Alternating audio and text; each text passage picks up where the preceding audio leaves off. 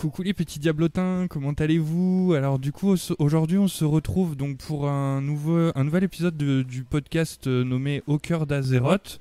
Euh, pour rappel, comme, euh, comme d'habitude, hein, jamais de spoil sur, sur, ce, sur ce podcast. Aujourd'hui, c'est un petit peu particulier puisqu'on va, on va, on va reculer d'une extension et comme euh, vous le savez sûrement peut-être déjà, nous avions euh, fait euh, déjà le bilan de BFA, mais malheureusement nous avions perdu, suite à un problème d'enregistrement et de son, nous avons perdu complètement l'épisode, et du coup on trouvait ça dommage parce qu'on avait vraiment beaucoup d'avis, beaucoup de points de vue, et donc on voulait absolument vous, vous le refaire, donc voilà, c'est chose faite, c'est aujourd'hui, donc on espère que ça va vous plaire. Donc euh, euh, un podcast sur euh, nos avis et justement le bilan de l'extension Battle for Azeroth. Comme ça, vous pourrez eh ben, entendre et, et, réagir aussi avec nous. Surtout, n'hésitez pas, hein, le, chat est fait pour ça sur, sur Twitch. Donc, euh, donc voilà, moi je vais laisser euh, la parole à notre cher Aldé qui va vous présenter justement euh, bah, les participants de, d'aujourd'hui sur le, sur le podcast Bilan BFA. Voilà, je te laisse la parole Aldé. Bonjour à tous, et comme je suis aujourd'hui un peu feignante, je vais laisser les gens se présenter eux-mêmes. Donc tout d'abord, nous avons Virus Arctis. Bonsoir. Qui n'a pas compris le système de la présentation? Virus qui suis druide, GM de, des koalas, et qui était simplement en explication. Euh, donc je joue druide équilibre depuis BC. Maintenant, euh, je suis GM de la guide des koalas, Red Guide et aventurier de très long terme. Voilà. Nous avons également Santa. Bonjour à tous. Alors euh, donc ben, moi c'est euh, Ziva donc euh, sur le sur le jeu. Je suis donc GM de la guilde des hackers depuis le mois de février. Et je joue tank depuis à peu près une dizaine d'années. Donc donc voilà, après d'autres d'autres persos d'autres persos avant. Nous avons aussi Samuel. Bonjour à tous, ben, moi je suis Nanson de Refaire, paladin sacré. J'ai toujours joué il depuis euh, Vania, donc euh, très ancien joueur, et euh, toujours l'éclate avec mon paladin. je suis un hors-deux infiltré chez les Alliancieux, et je vais tous vous battre. Très intéressant. On veut pas mourir pendant ce podcast. Nous avons aussi Xantin. Yep. Donc du coup moi c'est Xen. Et du coup, je, je suis sur Ophi depuis Légion, en tant que DH. Mais avant ça, j'étais euh, en Lich King sur des serveurs privés avec des amis, quand je n'avais pas les moyens de jouer. Et en Cataclysme aussi. Et je n'ai toujours pas pu découvrir Shadowlands encore, pour des raisons techniques. De toute façon, il n'y aura pas de spoil, ne vous inquiétez pas, on ne parlera pas de Shadowlands ici. Nous avons aussi Glom. Aloha, je suis un hors-de pur du coin apparemment, je suis même pas à l'écran et je suis GM de rien du tout. Voilà. Voilà. Sachez que les hordes ne sont pas à l'écran par volonté euh, purement allianceuse. Hein. Voilà.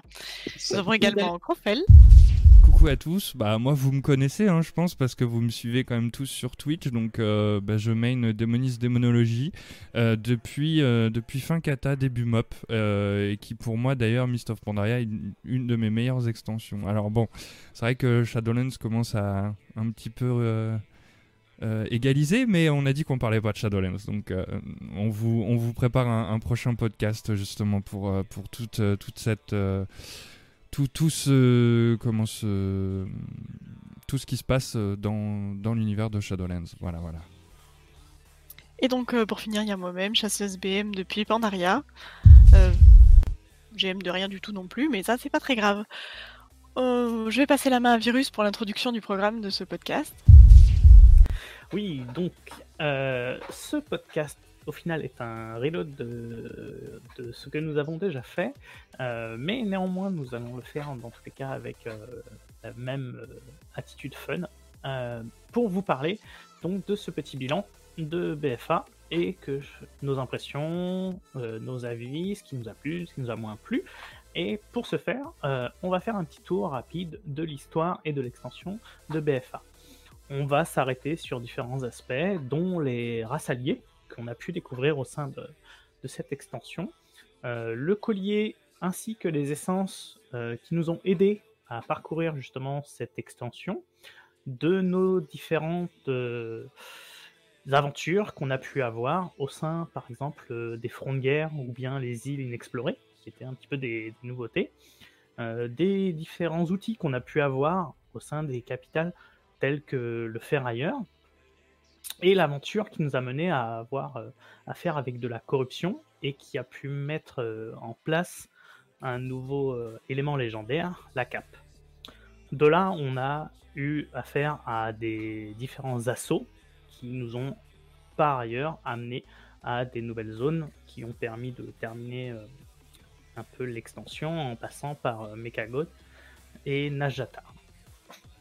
On s'attardera un petit peu sur euh, nos impressions sur le graphisme qu'on a pu voir au sein de, BFA et terminer sur les différents petits secrets qui ont parcouru euh, BFA. Voilà, voilà pour notre euh, charmant petit programme. Et je repasse la main à Aldea.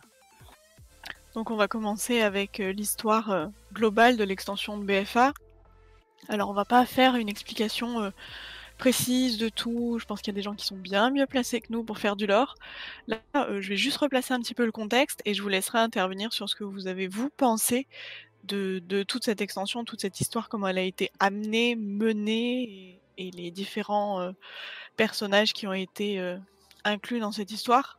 Donc en gros, VFA, pour reprendre, euh, ça commence avec la, grosse épée de Sargeras euh, plantée dans le, ventre d'Azeroth, l'arrivée de Magni qui en fait nous dit que Azeroth n'est pas juste une planète, mais finalement c'est un titan, euh, que, que l'épée qui est plantée en elle l'a fait saigner, ce qui donne l'azérite. Finalement, l'azérite, c'est une ressource qui est très convoitée par les deux factions. Ça va engendrer des guerres, il va y avoir euh, l'attaque de Teldrassil, la contre-attaque sur Lordaeron, avec ensuite le départ sur Kultiras et sur Zandalar pour l'Alliance et la Horde, avec des histoires indépendantes pour chaque région et chaque faction. Euh, on en parlera ensuite, je pense que ça va vous faire réagir. On aura aussi euh, des, désolidarisations de la Horde, puisqu'on aura d'un côté Sylvanas et de l'autre côté, au final, tous les autres, hein, pour faire court.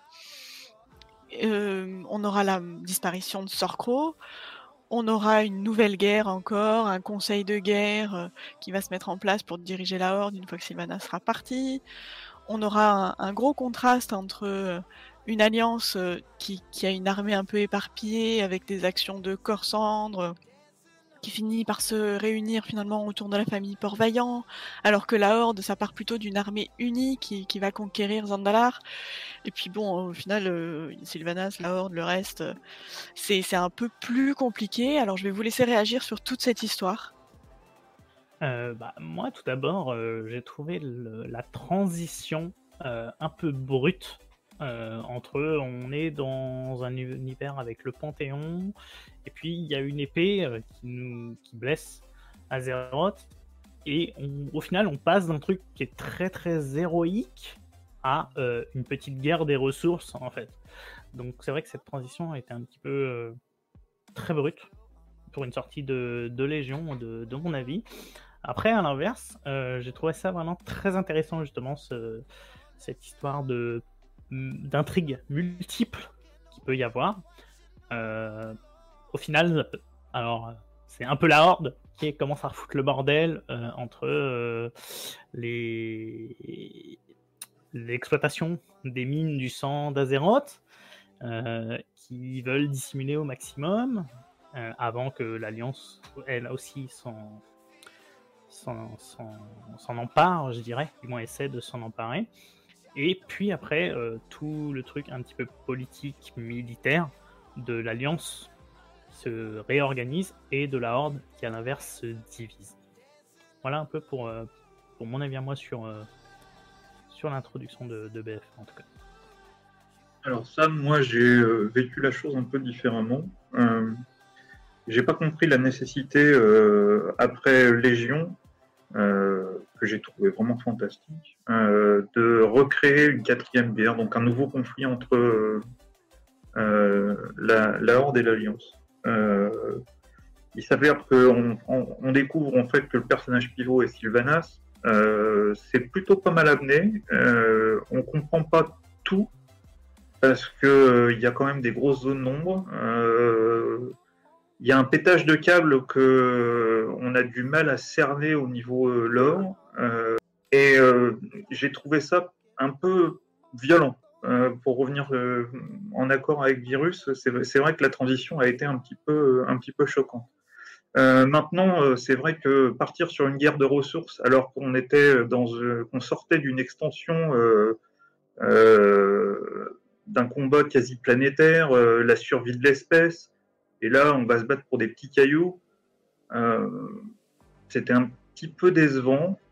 Euh, maintenant, ça nous permet de découvrir euh, une autre facette du jeu, une amélioration en douceur. C'est peut-être la nécessité de revenir au calme, au niveau dantesque, je, parle, et de se concentrer sur l'histoire des clans, donc hors de l'Alliance. Et je trouvais que c'était pas inintéressant au départ. Bah, c'est vrai que Légion, on était dans des dimensions cosmiques, carrément, parce que la Légion, le néant distordu, on avait carrément les titans. Là, on passe sur du terre à terre, euh, genre euh, en Azeroth, rien de d'extraordinaire même. Euh, c'est juste une guerre de territoire au final. C'est vrai que ça, fait un chaud et froid, comme et ça prépare. On sentait justement toutes les zones d'ombre était là juste pour préparer quelque chose après. C'était une sorte de gros build-up en fait. Donc au final, vous avez plus vécu l'extension comme étant euh, une pré-extension, si je comprends bien. Moi, tout à fait, c'est ça. Tout à fait. C'est ça, carrément. Tout à fait. On va dire, euh, on peut dire ça euh, tout, tout, à fait parce que je partage les mêmes avis qu'eux et je trouve que l'extension en elle-même par rapport à, BFA a été très très longue par rapport à d'autres extensions que j'ai trouvées beaucoup plus courtes, celle-ci a, été longue sur la durée. Et pourtant, ils ont, ils ont essayé, enfin en tout cas, les Blizzard a essayé de faire un effort sur la sortie des patchs. On a eu des patchs très réguliers, bon, hormis le dernier, mais bon, pandémie 2020, bon, on les excuse un peu. Mais sinon, tout au long de l'extension, on a eu du contenu, du nouveau contenu. On a eu plein de choses tout le long quand même. Oui, ça pour le coup, ils, avaient... ils ont gardé le même rythme qu'à Légion en fait, euh, qui est un très bon rythme pour le coup, parce que ça carte de l'activité euh, régulière avec des nouveaux raids, des nouvelles instances, euh, des activités euh, régulières. Mais comme les gens étaient moins investis, du coup, le temps, la perception, du coup, était plus longue en fait. Et vous trouvez que malgré toutes les histoires qui ont été mises en parallèle, il n'y a pas eu assez d'histoires pour vous occuper pendant deux ans? Moi, je trouve que c'est plus vraiment la fin. L'enchaînement, etc., euh, était plutôt bien fait. Euh, le problème, c'est que ça nécessitait vraiment d'avoir fait les deux côtés, par contre, Alliance et Horde, euh, pour vraiment tout bien comprendre et tout ressentir réellement. si on jouait que Horde ou que Alliance, on passait à côté d'une très très grande partie de BFA en fait. Bah de 50% en fait. Personnellement, ce ressenti, c'est surtout à la fin de, ben, la bataille de Nazaralor, où euh, même côté Horde, tu commences à être perdu, vu que tu as Najatar qui arrive, et euh, même si tu as donné ta dague à Sylvanas, tout ça, tu aucune idée de pourquoi Nathanos est là et pourquoi il se barre sous l'eau. C'est-à-dire qu'en fait. Oui, mais et à l'inverse, en Alliance, tu passes à côté de Uldir. en Alliance, tu passes à côté de Uldir, en fait. tu sais pas pourquoi Uldir.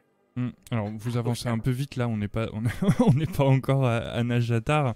Euh, par contre, moi j'ai juste euh, mhm. Karine, du coup, alias Lougarok, qui euh, réagit sur le, chat et qui dit J'avoue, on s'attendait pas à cette transition après Légion, je m'attendais à un truc avec les DTA. Voilà. Donc, je sais pas si. à quoi avant, avant par exemple que l'extension soit euh, annoncée, euh, qu'on sache euh, bah, une nouvelle guerre, des choses comme ça. À quoi vous vous attendiez aussi? Ça peut être intéressant de, de, bah, de, savoir qu'est-ce que vous, vous, auriez voulu en fait après, après Légion. Je pense qu'on peut, on peut réagir un petit peu à, cette, à, ce que Karine, à, à, la réaction de Karine sur le chat. Bah, disons qu'à la fin de Légion, il y a plein de possibilités parce que à la fin de Légion, on nous ouvre vraiment sur les seigneurs du vide un peu plus. On apprend plus sur le fonctionnement du vide par Aléria. Il y a quand même une putain d'épée euh, plantée dans Azeroth qui a été euh, purifiée, mais bon, on est toujours là quand même. Ça, serait bien d'essayer de la retirer ou voir ce qu'on peut faire avec, parce que là, à part une jolie déco, euh, et encore jolie, c'est subjectif. Ouais, j'allais dire jolie. voilà, c'est c'est là et voilà, c'est un point de repère sur la carte maintenant. Ça serait bien d'en faire quelque chose quoi. Hmm. Je suis d'accord aussi avec ça. Moi, par rapport, euh, par rapport justement à, Battle for Azeroth, euh, j'étais très, euh, bah, j'étais très hypé. Hein, de toute façon, comme après, je pense que tout le monde, hein, après chaque annonce d'extension et tout. Mais c'est vrai que tu te dis, mais Enfin, tu te dis encore une guerre, euh, qu'est-ce qui va se passer, puis euh, Battle for Azeroth, mais du coup tu, tu, enfin, on avait un petit peu aussi d'intention avec les DTA, tout ça, donc on se disait bon, est-ce que, euh, est-ce que finalement c'est pas un, double sens aussi ce Battle for Azeroth, hein? Battle for Azeroth, bah on se bat pour pour sauver Azeroth, la, planète et, le Titan, enfin la Titan, pardon, et aussi Battle for Azeroth euh, pour justement la guerre quoi. Donc moi j'ai toujours pris comme ça l'extension ah à, double sens. je sais pas si pour vous c'est pareil. Il y a. Bah, moi j'irais même un peu plus loin. J'aurais dit un triple sens quand on connaît la fin de BF1 parce que à la fin tu fais une bataille pour sauver Azeroth. Oui, oui, mais là, on, enfin, ça, on y viendra après. Là, pour le moment, on est juste euh, dans la transition et euh, de savoir, voilà, comment on a, on a, euh, comment on a pris la suite de, Légion, quoi. Bah oui, c'est le double sens était voulu dès le début parce que d'un côté, on nous annonce une guerre, même dans les événements pré BFA avec la guerre des épines. De l'autre, on a Magni qui nous dit faut sauver Azeroth dès le début, c'est mentionné dans les deux sens de sauver Azeroth et de se battre pour son contrôle. Oui, je sais pas, LD, tu peux, on peut peut-être enchaîner sur euh, le prochain, euh, enfin la, prochaine, euh, la, prochaine suite au niveau de, du lore, parce que là c'était par rapport à la transition et puis ce qu'on a pensé en fait de l'annonce et ce qu'on a pensé du, de, BFA, mais c'est quand même assez vaste au niveau de euh, de l'histoire. Donc euh, peut-être, euh, je te laisse peut-être aussi nous, nous, aiguiller sur un autre, un autre point. On va peut-être partir un peu plus précisément sur les arrivées en Cultiras et Zandalar avec les histoires de chaque région, on va dire. Qu'est-ce que vous avez pensé au final de ce qui nous a amené en Cultiras côté Alliance, de ce qui nous a amené en Zandalar côté Horde? Et si vous avez fait les deux, les, les, comparaisons entre les campagnes? Alors, moi je vais. Ah bah vas-y. Vas-y, vas-y, vas-y, Cro. Euh, moi, c'est vrai que au niveau de de, de Kultiras, hein, parce que j'ai fait les deux, mais je maîtrise pas vraiment. Je maîtrise beaucoup plus côté Alliance. Euh, on arrive sur une euh, on arrive sur un donc un continent qu'on ne connaît pas, enfin une île plutôt, une archipel d'îles parce qu'il y a plusieurs il y a plus, plusieurs plusieurs euh, comment, euh, régions. Hein. On a la rade de Tiragarde, on a Drosvar et on a euh, la vallée Chantorage. on arrive là et déjà de base, à peine avoir premier le, posé le, premier pied sur, sur, sur Kultiras, on se fait arrêter. Quoi. Donc déjà, on, on nous met le... Enfin, on nous, ça, rentre directement dans le vif du sujet. Quoi. On savait que avec Jaina, c'était pas, c'était pas au clair avec sa famille et voilà, avec euh, ce qui s'est passé. Et là, on arrive à peine, on pose le pied, pouf, on se fait arrêter par la milice. Et c'est vrai que bon, ça, ça, ça met, euh, ça met euh, d'emblée directement dans, dans l'histoire. j'ai beaucoup aimé cette cinématique, même si j'ai eu, j'ai eu beaucoup de mal pour, pour Jaina. Je me suis vraiment vraiment senti mal pour elle. Euh, et après, on se retrouve donc du coup en prison, il faut qu'on s'en échappe. Euh, c'est vrai que c'est intéressant. Ce début d'extension est vraiment intéressant, je trouve, au niveau, euh, au niveau histoire. De toute façon, pour moi, BFA est une des meilleures extensions niveau lore. Alors, on, on connaissait pas Shadowlands à l'époque, donc on peut pas comparer, mais euh, c'est vrai que beaucoup plus, beaucoup plus euh, intense que Légion pour moi. Hein. j'ai vraiment trouvé au niveau lore euh, exceptionnellement, enfin c'était exceptionnel comment c'était amené. Et après, donc en fait, on, découvre vite que c'est complètement le bordel en Kultiras. ils sont désunis et notre notre notre but, ça va être justement de rallier les bannières à Kultiras pour pouvoir sauver ensuite Jaina. Et ça, j'ai trouvé aussi intéressant de. Ben, en fait, voilà. Moi, ce que j'aime bien, c'est laisser une trace de ce qu'on fait. Et c'est vrai que, ben, du fait de faire ça, je trouve que on laisse une trace parce que justement, on, on, réunifie, euh, on réunifie justement les, les, les, bannières, les maisons, entre guillemets. Euh, et, ça, je trouve ça super intéressant quand on laisse notre trace en fait dans le jeu. Euh, donc je sais pas si euh, tout le monde a pensé comme moi par rapport déjà à l'alliance. Et après, on fera. donc on a Glom qui est qui est avec nous aujourd'hui et qui lui va justement faire une, une, balance et montrer un petit peu le point de vue aussi côté Horde. Donc on va déjà réagir sur le côté alliance et après on passera la on passera la main Glom si, si ça te dérange pas. En tous cas, j'ai fait les deux côtés donc. Pas de soucis. on va peut-être pas s'apesanter à raconter l'histoire, mais euh, vraiment plus votre sentiment par rapport à ça. Est-ce que c'est bien amené? Est-ce que vous pensez que ça, comment dire, que ça s'inclut bien dans l'histoire générale de BFA Ou est-ce que Je vais être carrément clair. Euh, je suis complètement pas du tout d'accord avec ce que vient de dire euh, Cro. Mais alors pas du tout d'accord. Euh, pour moi, BFA a toujours souffert de la comparaison avec Légion. Légion a été une extension extraordinaire, avec un lore extrêmement fourni. Pour les anciens joueurs comme moi, on attendait cette extension depuis des années. La Légion ardente, quoi, c'est-à-dire les pires ennemis qu'on ait jamais eu depuis euh, le début de ce jeu. C'est-à-dire que voilà, on a eu Archimonde, on a eu euh, on a eu tous ces, monstres-là. On attendait la, venue de Sargeras. Euh, c'était quand même une légende urbaine quasiment, parce qu'on en parlait, mais on l'avait jamais vu. Euh, là, c'est l'avènement. Euh, c'était l'aboutissement pour moi de, l'histoire de WoW. Si WoW s'était arrêté là, pour moi, ça m'aurait pas plus choqué que ça, en fait. BFA souffre pour moi de cette comparaison. Rappelez-vous l'introduction de Légion qui était dantesque. Euh, les deux armées qui se battent contre des monstres tous plus puissants les uns que les autres. On perd le généralissime, on perd euh, le euh, variant. et là, on arrive avec BFA, avec un petit conflit local. Je dis bien un conflit local, c'est-à-dire qu'on parle d'une poignée d'îles dont on ignorait tout. Ou, Darnassus, c'est pas une petite poignée d'îles, ok c'est une chure de mouche sur Azeroth, on est d'accord Hein, avec des, avec des elfes en plus dessus, donc euh, voilà, je veux dire euh, inutile, quoi, on est d'accord. Et, euh, et, franchement, il n'y a pas de comparaison possible. Tu peux pas comparer l'intro de Légion et le lore de Légion avec le lore balbutiant en plus de BFA, parce qu'il faut savoir que le lore tout le long, euh, il est, euh, enfin, ça, ça, monte en tête des que ça redescend dans la crevasse toute derrière. En plus, euh, pour petit, petit rappel, l'histoire s'arrête au milieu de l'expansion, techniquement. Hmm, oui.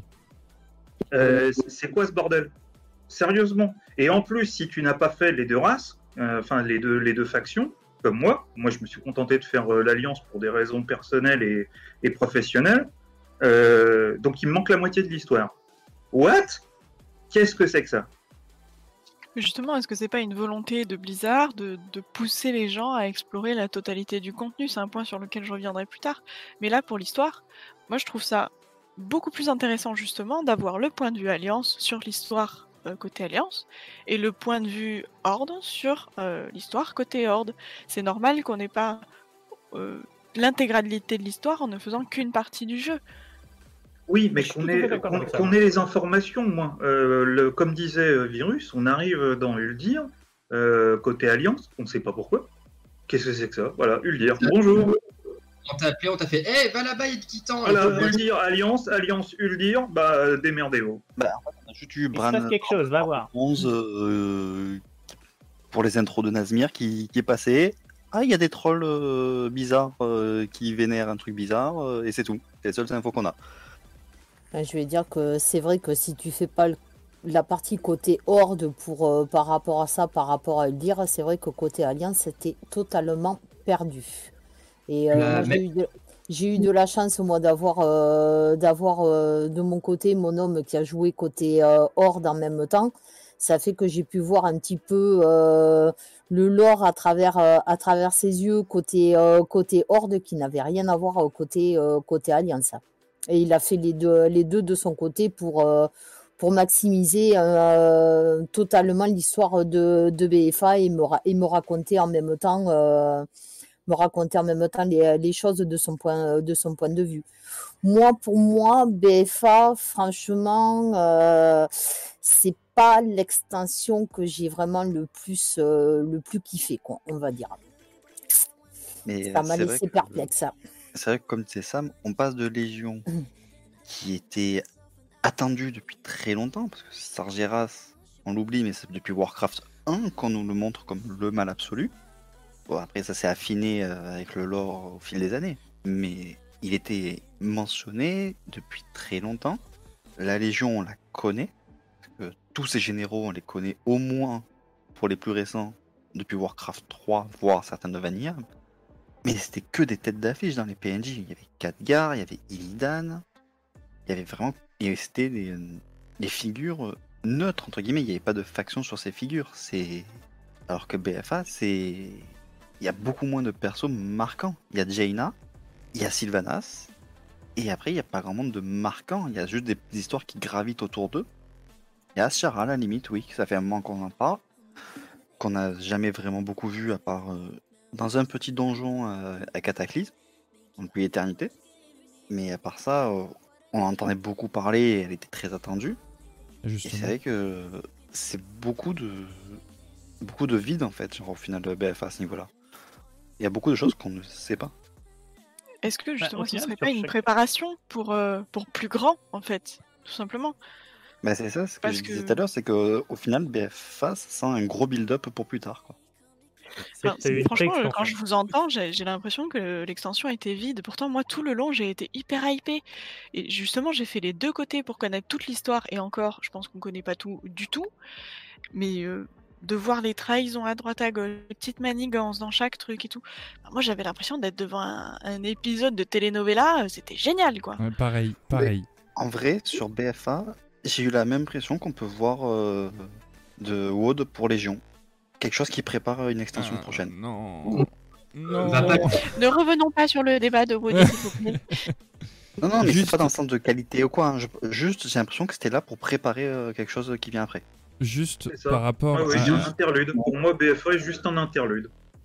Alors, moi, quand je disais que. Non, pas pour moi, pas pour moi. je- quand, quand- quand je disais par rapport au lore et tout, je parlais bien au niveau du lore. hein. Au niveau euh, gameplay, tout ça, c'est vrai que c'est plus compliqué. Mais euh, niveau lore, pour moi, BFA est beaucoup plus, comme disait justement euh, Vira dans- sur, le, sur, sur le, le, le chat, euh, beaucoup plus dans le détail en fait. Et c'est ça qui est important. Légion, euh, c'est c'est bien amené et tout, mais ça tourne beaucoup au niveau des armes prodigieuses, au niveau de tout ça. Après, c'est moins détaillé, je trouve. Alors que justement, BFA, on prend un point A, puis on passe à un point B. En fait, on déplace, on déplace le lore et ben, moi, je trouve que c'est- ça me correspond plus. En fait, c'est beaucoup plus adapté et beaucoup plus. euh, Enfin, moi, j'ai comme comme Aldé, j'ai vraiment été en haleine du début, euh, du, début à la fin de l'extension, et, euh, et, et je pense qu'on est, on était tous euh, avec la même question au début de BFA, c'est mais qui va être le boss de fin? On a eu des, des, spéculations, mais on a eu ouais ça va être Magni, on a eu ouais ça va être Ashara, on a eu, et et justement d'avoir cette grosse question. Eh ben moi je trouve que ça, ça amène justement à plein de, de créations de scénarios dans nos têtes. Et ça c'est vraiment c'est vraiment fou. Alors que euh, ben Légion on, on se doutait un minimum quoi. Euh, c'est c'est C'est pas pareil quoi. Ah bon, tu te, doutais- tu te doutais d'Arius, toi? Alors je parle pas d'Argus je parle plus de Sargeras non. C'est vrai qu'Argus c'était une une c'était une comment une, une surprise parce que tu le connais pas. Euh, par contre quel- quelque chose que j'ai beaucoup aimé sur Légion c'est le fait qu'on aille sur Argus par contre ça euh, Ah. c'est une suite Alors moi, je, vais, c'est- je reviens sur ce que tu dis euh, par rapport. euh, tu, tu dis, ça tournait autour des armes prodigieuses, et là, on a un collier. tu veux comparer les armes prodigieuses que tout le monde a adoré. c'est gameplay ça. Non, non, non, Ça- non, non, non, non. Je parle même au niveau de l'histoire. Oui. Tout le monde a adoré. Tu, tu, tu savais d'où tes armes venaient, il y avait une histoire qui était profonde. Là, tu as un collier qui ne sert à rien, que tu dois gonfler à bloc euh, à l'infini. Euh, Que tu vois et, même et- pas, et en- les- et en- et ensuite, on te le glisse sous le tapis parce que on t'en parle quasiment pas, ou très peu. Enfin, mais qu'est-ce que c'est que ça? C'est- Ça n'a ni, ça ni queue ni tête.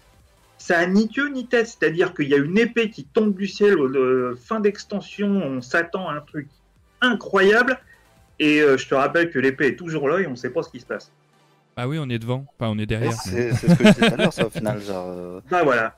Donc en fait, euh, oui, alors évidemment, c'était du Game of Thrones, il y avait des intrigues, des trahisons, euh, tout à fait. Il y, avait, il y a eu un lore qui a été euh, soutenu, intéressant. Euh, l'hi- l'histoire a été menée. Je vous rappelle que l'histoire la plus intéressante s'arrête au milieu de l'extension, c'est-à-dire la mort de Garrosh. Point. Euh, Ah, après, euh, ils ont fait un ricochet Pas euh, par, la alors, suite. c'est un moment quand même. hein.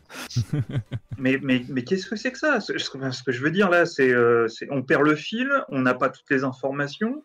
Euh, what?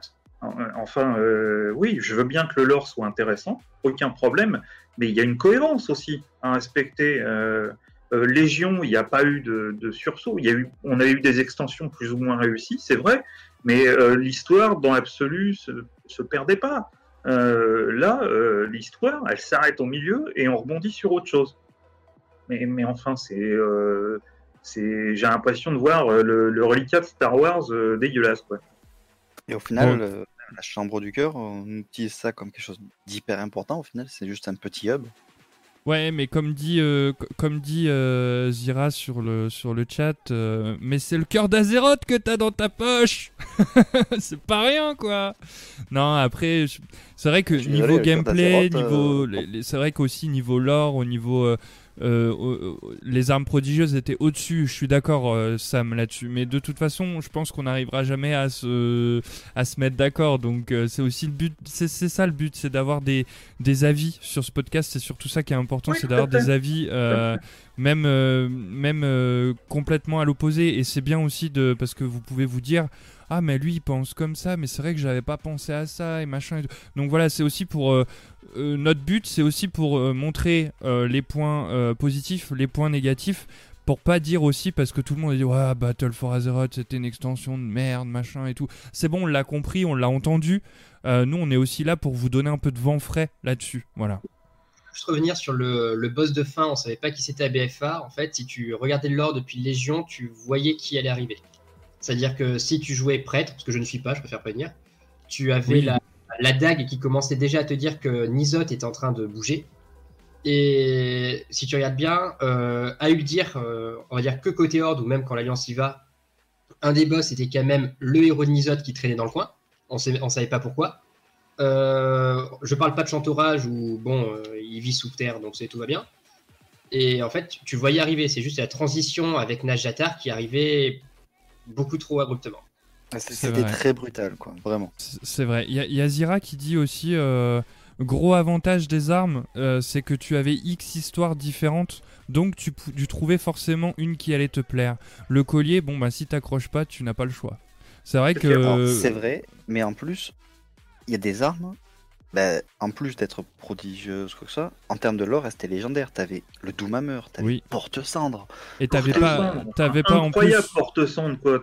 T'en as rêvé, quoi. Euh, C'était- Glom, est-ce que tu peux justement nous dire par rapport à toi comment tu as appris un peu ce, ce lore de BFA euh, bah, par rapport au côté Horde et si tu peux faire aussi des, des, des balances à- par rapport à ce qu'on a dit, euh, une comparaison en fait de, de, ce- de ce qu'on a dit sur, euh, euh, sur l'Alliance Côté Horde, bah, moi perso, je l'ai bien pris parce que bon, je suis fanboy, donc ça, mon avis est- est- n'est pas négatif du tout. Mais euh, on a vraiment l'impression, en fait, euh, les Andalari, depuis euh, Pandari, et même avant, on en entendait parler, le fait de les, dé- les découvrir, euh, découvrir leur, euh, leur culture, c'est un truc que beaucoup de gens attendaient, même si tu n'es pas troll. Et euh, voilà, c'était pas mal. Et surtout, il y avait vraiment une approche, enfin, moi j'ai joué comme ça, mais tu pouvais faire une approche presque politique de, de l'ordre des zones, ce que je trouve que tu ne pouvais pas faire à, à Kultiras, vu que tout le monde était séparé. Vu que quand on arrive, on te montre directement les. On te parle des problèmes, vu que tu es recruté par Talonji. qui te dit que elle, elle te veut pour les, les trolls de sang. En même temps, tu tombes sur euh, celui de Zulfarak, j'ai encore oublié son nom, mais qui lui est un ennemi vraiment euh, officiel et ouvert. euh, c'est- il est ouvertement contre toi. Quand- Le général, c'est ça? C'est ça le général. Et tu entends derrière qu'il fait des trucs, euh, qu'il fait des trucs à Voldoun. Et après, tu as vraiment le côté politique où tu as Rastakhan et euh, Zuglazar, ce qui fait que tu pouvais vraiment choisir. Enfin, j'ai fait comme ça, mais tu allais d'abord pour ceux, ceux en quoi on t'appelait. Donc, tu pouvais commencer Nazmir pour dire regarde, je suis utile. Ensuite, tu enlevais l'opposant politique qui, était à Voldoun. Et après, tu t'occupais des affaires internes avec Rastakhan. C'est, je l'ai joué comme ça. Mais et après, côté euh, le problème, c'est l'alliance a eu à peu près la même chose. Mais quand on arrivait sur les quêtes pour aller à Kultiras, et ben t'as certaines quêtes où euh, t'étais là, tu disais génial, c'est trop bien là-bas, genre euh, chantorage. On y va. On a le côté, euh, on tape les gens de l'alliance sur place. Mais euh, tout le problème des dieux très anciens présents, tout ça, tu n'entends pas parler du tout. Ah, mais je te rassure, côté Alliance, on n'entend pas beaucoup parler non plus. La trame. euh, Ouais. C'est dedans, c'est la trahison du, du seigneur Chantorage, tout ça. T'es dedans. Que, Oui, mais au final, tu peux rater quand même. C'est la trame principale historique euh, de, de, de, de la vallée de Chantorage, quand même. hein. Côté Alliance, je parle. c'est le truc qui te dit Ouais. euh, arrêtez, Ça passe vite, je trouve. C'est pas assez mis en avant. C'est l'histoire principale. Il y a pas mal de quêtes qui, euh, qui ramènent à ça quand même. En tout cas, voilà, le, Genre le gros. sans visage, Pardon, vas-y, Glom. voilà. Et, et ça, par exemple, côté Horde, tu n'en as vraiment aucune idée. Le, le seul truc que tu vas réellement euh, voir côté Chantorage, ça va être avec Zeding et les augures, un peu. Et encore, c'est, on va, ça va être plus utilisé pour euh, le ressenti des réprouvés que pour la, la zone en elle-même. Com- comparé par exemple à Drusvar, où on va aller, on va te montrer directement le danger des, des sorcières. Je suis pas du tout d'accord. En chantorage, on t'introduit tout, le problème de la flotte disparue, les augures et tout. Quand tu fais des quêtes, t'as quand même un gros lore dessus. hein. Après, Ouais, si tu tiens Côté Ah, côté Alliance. à côté Alliance, puisque sans chantorage, c'est quand même une zone Alliance, mais côté Alliance, euh, sur Bah, les zones Horde, on n'a rien non plus. Oui, c'est, je sais. Mais voilà. Toute je- l'histoire de Voldoun, par exemple, côté Horde, on, on- on la voit très bien en alliance. C'est juste un grand désert, c'est tout. Ça. On nous dit juste qu'il y a une guerre civile entre les Séphraques et, euh, et Ouais, alors que le- hein. Enfin, Mm. tout- toute l'histoire de Voldoun, elle est juste géniale. Moi, je l'ai Ouais. fait en hors 2. C'est juste génial. J'ai. Tout la Les deux côtés de toutes les histoires pour tout connaître. Et c'est du Oui. temps. Ça. Il y a Karine du coup qui veut que je lise son, son avis euh, par rapport à ce qu'elle a marqué sur le chat. Euh, donc moi j'ai fait les deux euh, et honnêtement étant pro Ali euh, j'ai plus préféré le côté Horde parce que c'est plus linéaire et l'histoire des trois zones se suivent jusqu'au premier raid de l'extension d'Azaralor euh, alors que côté Ali c'est une, euh, c'est une histoire par zone, je trouvais ça pas trop logique en fait. C'est vrai que c'est beaucoup plus décousu et je pense qu'en fait le gros gros euh, la grosse grosse conclusion de, de cette euh, différence entre le côté Horde et le côté Alliance, je pense que ça tout le monde l'a vu, c'est que côté Alliance en fait, on est là pour réunifier les barrières et les barrières, les bannières pardon. Et côté Horde, on commence avec une glorieuse euh, une glorieuse bannière unie et en fait au fur et à mesure des quêtes, tout le monde se désunit quoi. C'est ça. On arrive en plein milieu de, de tous les problèmes qui étaient déjà sur place depuis apparemment Pandari. Et euh, nous, on est juste le facteur qui va tout accélérer. Je dirais même depuis le cataclysme, en fait. Même. Par contre, au cas où, Dazar alors, c'est le deuxième raid. Oui, c'est pas Dazar alors, euh, Karine, c'est euh, c'est Uldir. Et c'est vrai que nous, on nous dit, bah va à Uldir, il y a un gros méchant, et, et voilà quoi, c'est c'est moins amené. Alors est-ce que il y aurait peut-être pas On est fallu. des péons, euh, en fait, nous. c'est ça. Est-ce qu'il y aurait peut-être pas fallu que les deux factions aient deux raids différents? Mais bon, ça, ça aurait été trop compliqué. Donc, euh, en, en tout cas, voilà, le, le- le- le- le- la grosse balance entre le lore Alliance et Horde, on l'a faite. Donc, on va pouvoir passer ensuite à, à la suite. Donc, Aldé, je te laisse euh, bah, reprendre ta, la main. Je, Je vais dire un truc très rapidement, je suis désolé. C'est, je viens juste de penser, mais côté Horde, tout ce qui est, euh, on en parlait tout à l'heure, mais euh, l'histoire des Drusvar et surtout des, des Drust, on ne l'a pas côté Horde. C'est-à-dire, on sait qu'il y a des sorcières à taper et c'est tout. Oui, parce que le but, en fait, les- le- on a le- tout ce pont de l'or qui disparaît. C'est ça, parce que le but, c'est de euh, juste faire une tête de pont, en fait. C'est au niveau de la campagne militaire, on te dit, va juste faire ta tête de pont, il faut, euh, il te faut une, une encre pour, euh, pour euh, aller sur ce, sur ce continent-là. euh, on n'a pas tout le lore. euh, tout le lore. C'est vrai que, comme on dit, c'est l'extension où si tu joues pas les deux, les deux côtés, et ben tu n'as que 50% de l'histoire. Même en termes de gameplay, c'était- ça se voit que c'est voulu par Blizzard, comme disait euh, Aldé. Parce qu'il y a même un trop. Un succès. Oui, un, merde. Un achievement voilà, euh, euh, qui donne une monture tout pour pousser les, les joueurs à faire les, euh, les deux factions. C'est vrai. Chose que dans les autres ex- extensions, il n'y avait pas. C'est vrai, c'est vrai, c'est hyper intéressant justement que, enfin, moi je trouve que Blizzard nous pousse à tout jouer.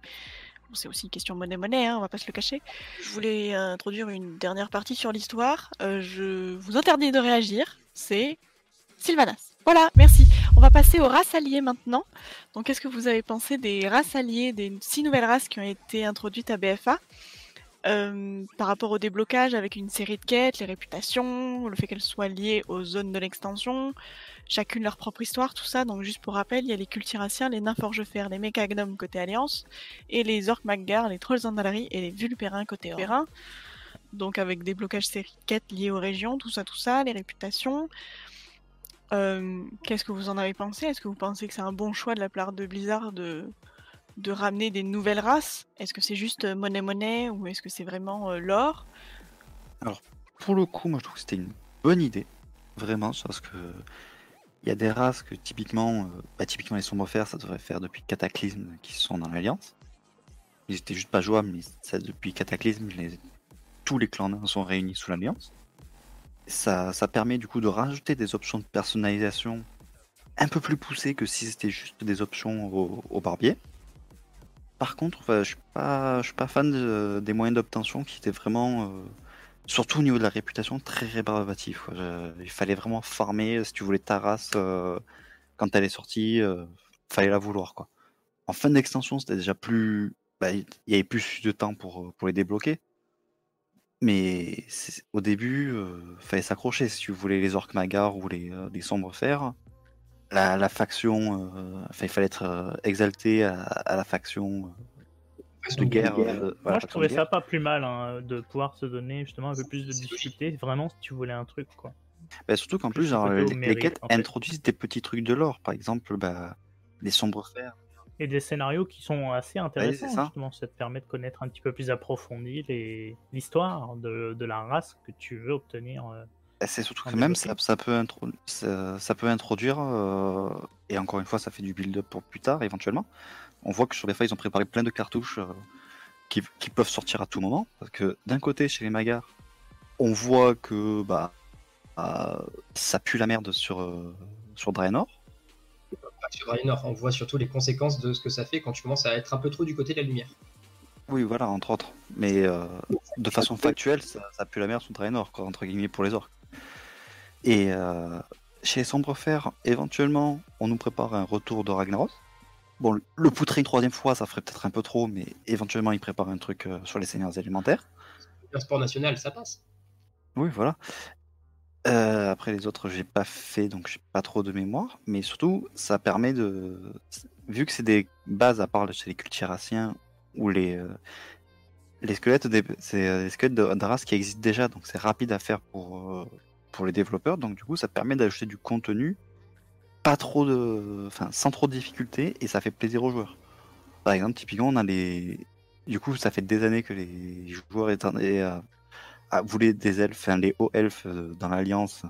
Et du coup, avec les elfes euh, du vide, on a quasiment pareil. Surtout les nouvelles transmo- euh, les nouvelles euh, formes. Oui, en plus, avec les trucs des yeux, du coup, là, on a carrément, euh, on peut faire carrément des hauts elfes. Encore deux, moi je vais juste dire un truc, je le dis haut et fort, mais euh, franchement l'Alliance, merci pour les Andalari, c'était vachement sympa. De rien. Contre, c'est euh, c'est la meilleure forme de druide, quoi. On peut faire les cultures. Ah, mais voilà, ça reste encore dégueulasse, ils ont encore des avantages qu'on n'a pas nous, l'Alliance et tout. euh. Faut arrêter, Ouais. faut retirer tous les traits raciaux de toute façon. De toute façon, nous, on voulait les vulpins et on les a pas eu. Voilà. Quelqu'un qui les voulait, oui Pardon. Tu voulais des Fennec Ouais, ouais, D'où ils sortent? Moi, je voulais laisser frac.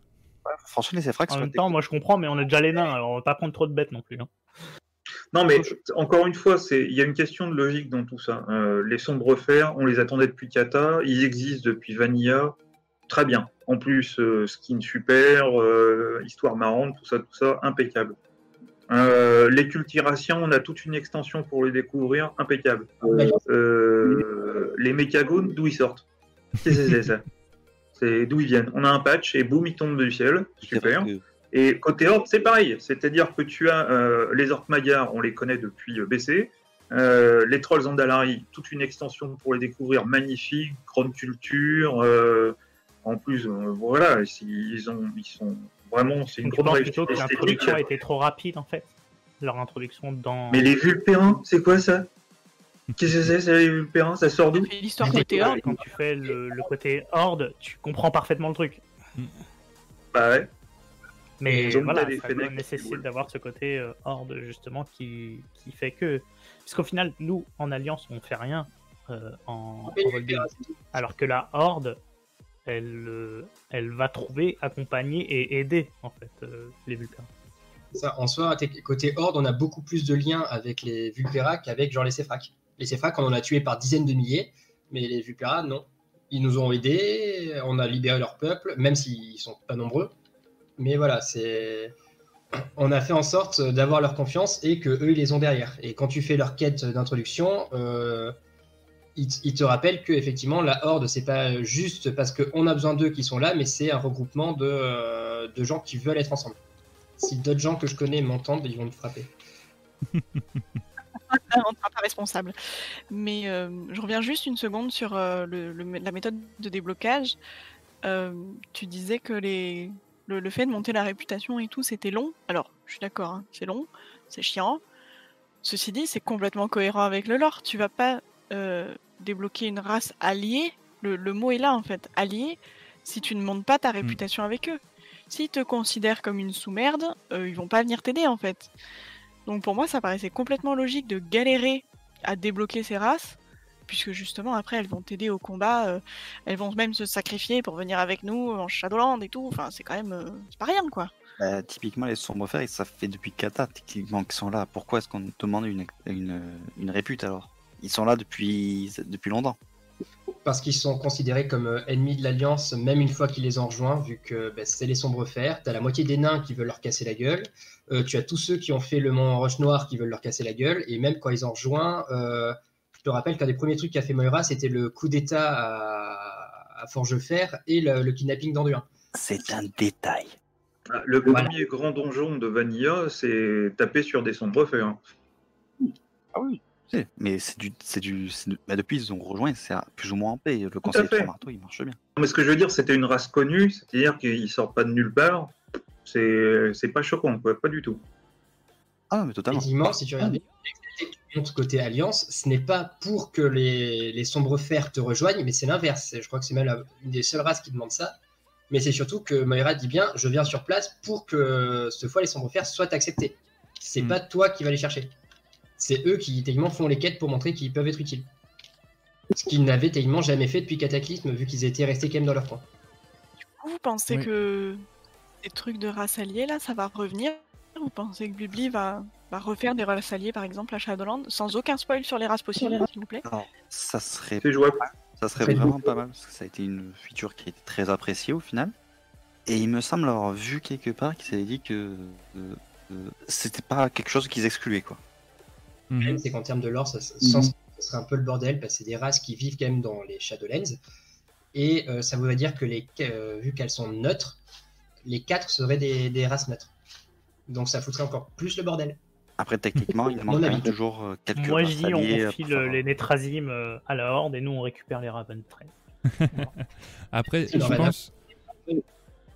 Je, je pense que si race alliée euh, y aura à Shadowlands, euh, ça ne sera pas les races qu'on a croisées à Shadowlands. Je pense que ça sera d'autres races qui nous restent encore sur Azeroth, quoi. Parce que comment les ramener sur Azeroth on sait pas, on, On verra sait bien. pas, c'est ça. Après, moi, je vais juste vous donner Et puis c'est pas petit dit point qu'il y en aura Shadowlands, mais, pas, mais à une autre extension. Je vais juste vous ram- ramener un petit peu mon point de vue, comment j'ai pris un peu les races alliées. Alors pas au niveau du lore, enfin si au niveau du lore, mais pas au niveau du lore propre des races alliées, mais vraiment euh, général. Pour moi, j'ai vraiment pris ça euh, la façon où en fait c'est la guerre et qu'on a, on, nous, on nous dit depuis euh, plusieurs extensions que nos troupes euh, s'affaiblissent et que du coup on avait besoin de nouveaux sang frais en fait. euh, et c'est pour ça qu'on a récupéré des. Enfin, pour moi, on est allé chercher des alliés ou qu'on a accepté des, des alliés. faut savoir quand même que côté Al- Alliance, les Trolls Andalari ont toujours été seuls.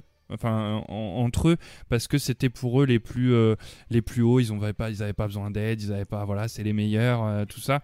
Et là, ils se sont dit, enfin, au- final, ils ont quand même accepté euh, la horde et euh, et sans la horde, euh, ben, je pense que il y avait plus de, il y avait plus de de, famille, enfin la famille.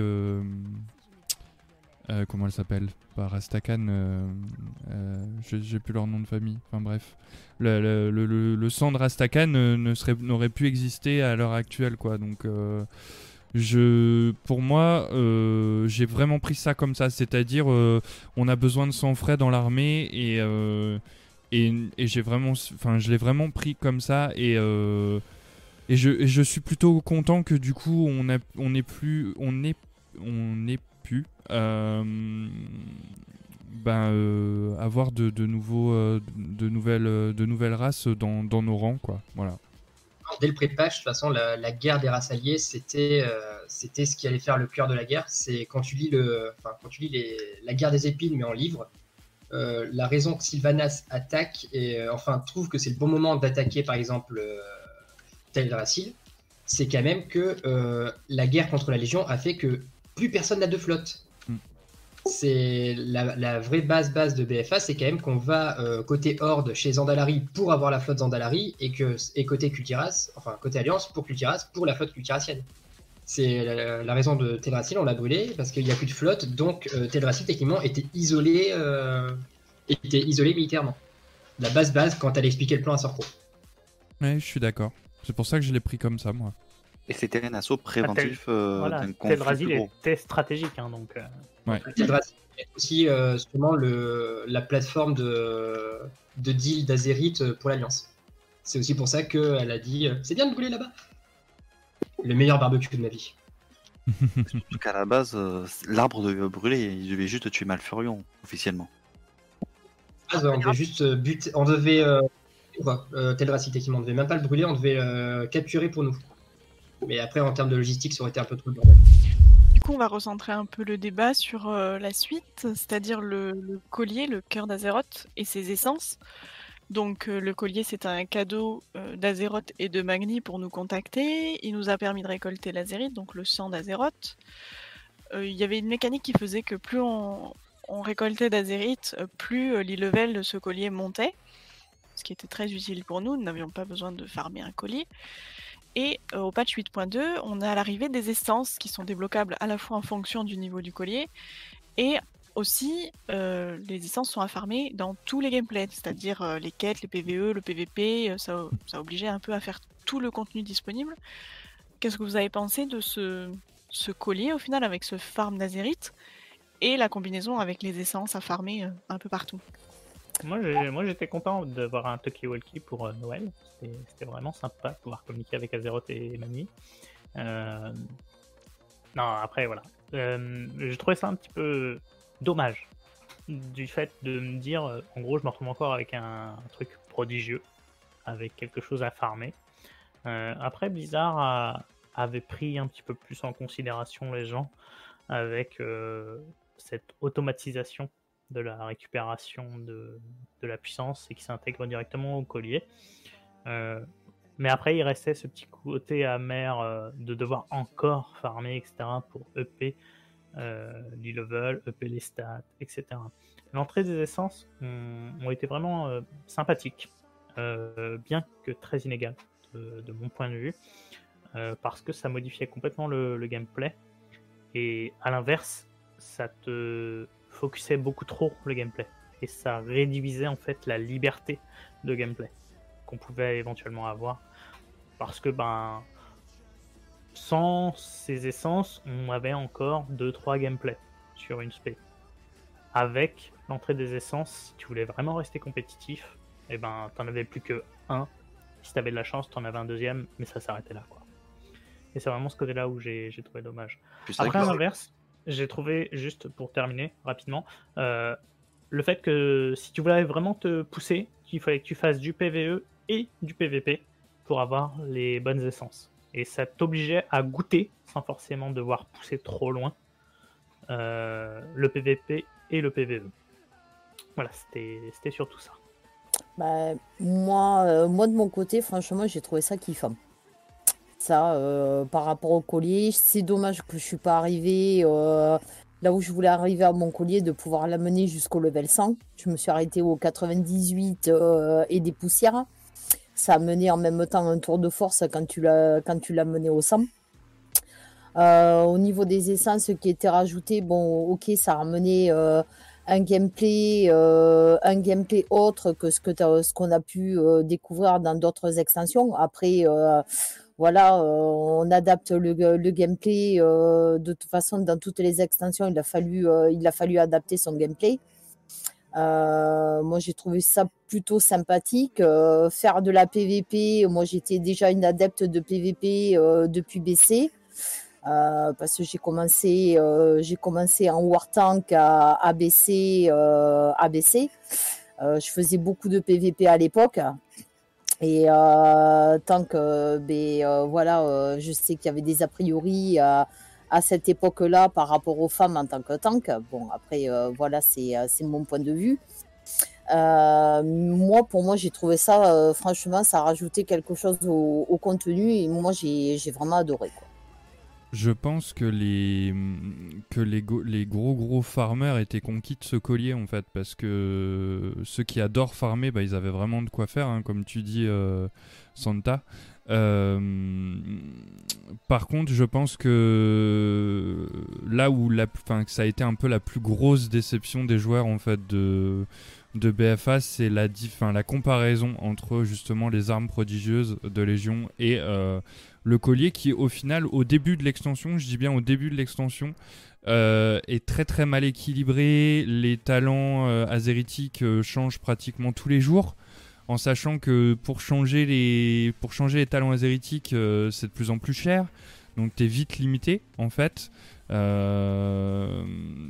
Donc je pense que là-dessus, ils étaient pas prêts en fait sur le, sur le collier. Euh, ils ont peut-être pas aussi euh, écouté assez euh, le retour des joueurs sur la bêta. Ça, je, peux pas dire. J'ai pas j'ai pas trop fait attention à ça. Mais c'est vrai que je pense que une des plus gros, enfin ce qui a fait le, pl- le plus de mal au début de BFA, c'est justement je parle bien au niveau gameplay, le, collier, et je pense que je, pense que tout le monde, Blizzard euh, s'en mord encore les doigts en fait de, comment ils ont designé le collier au début de l'extension. Je dis bien au début de l'extension.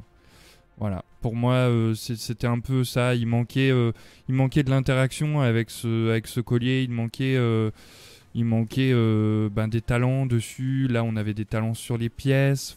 C'était pas, pareil. Moi, c'est vrai que ça, ça m'a un peu, ça m'a un petit peu euh, choqué. En fait, je m'attendais vraiment à une continuité avec les armes prodigieuses et c'est ce qui m'a manqué le plus. Après, sinon, euh, en termes de, en termes de, comment de, de gameplay et de, jouabilité, euh, bah, c'était l'enfer parce que je vous dis, il fallait pratiquement changer de talent azéritique tous les jours et c'était, c- ça devenait, tu savais plus comment t'optimiser en fait. Et ça, c'est, moi j'aime bien avoir un truc et ne plus y toucher. Donc moi, j'ai vraiment été euh, euh, beaucoup frustré sur ce début d'extension. Voilà.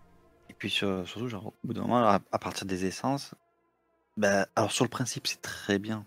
Parce que bah, ça permet aux joueurs de mettre un peu ce qu'ils veulent. Mais très vite, au final, euh, bah, tout le monde avait à près pareil. Parce que si tu veux rester compétitif ou quoi, bah, tu es obligé de mettre pareil. Du coup, bah, la personnalisation, elle passe, ça passe à la trappe. Quoi. Et du coup, tu es obligé de farmer tes essences euh, à tel rang pour avoir euh, le truc maximum. Ça, et du coup, tu es obligé de faire certains trucs. Euh, moi qui déteste le PVP, par exemple, ah, bah, j'ai été malheureux hein, pour, euh, Mm. pour débloquer l'essence PVP. hein. D'ailleurs, je l'ai pas débloqué au rang maximum. Mais finalement, c'était facile. Parce que, enfin, pour aller chercher conflit Discord, j'imagine que tu parles de celle-ci, euh, bon, il fallait avoir 1400 de cote en 2v2 ou 3v3, mais en dessous de 1400 de cote, tu ne pouvais pas perdre de cote. Donc au final, c'était une façon de mettre les, les joueurs PVE au PVP sans tous les inconvénients euh, qu'il peut y avoir au-delà des 1400 de cote. Je dis pas le contraire, mais pour le quand tu vraiment quand tu détestes foncièrement, rien que l'idée de, de devoir y aller déjà, ça fait chier quoi. Du coup, tu perds du plaisir. Et évidemment, après, c'est aussi une façon pour Blibli de nous forcer à faire un peu de tout et euh, c'est. Je sais pas, moi je trouve ça intéressant justement de, nous forcer à aller un peu partout. En plus, une fois que tu avais monté ta, cote à 1400, tu avais ton rang 2. Pour avoir le rang 3, il fallait attendre 4 semaines pour avoir 4 coffres, je crois. Mais t'étais pas obligé de retourner en arène, tu pouvais aller dans d'autres contenus PVP. Et au final, ça diversifiait encore plus les possibilités et je trouvais ça vraiment très bien. Après, par exemple, sur les gens, ce qui était très bien, par exemple, sur les armes, c'est que tu débloquais du skin en fait à ce niveau-là. Alors que là, tu débloques en fait des éléments de gameplay. Ça, ça aurait été débloqué des trucs euh, cosmétiques ou, ou un peu euh, secondaires, on va dire. Et ça aurait peut-être être euh, moins fatigant à ce niveau-là. Parce que tu, enfin, tu te dis pas, ouais, je vais le faire parce que je suis obligé, parce que sinon je rentre pas en donjon, je rentre pas en raid, machin. Vers la fin, c'était ça. hein.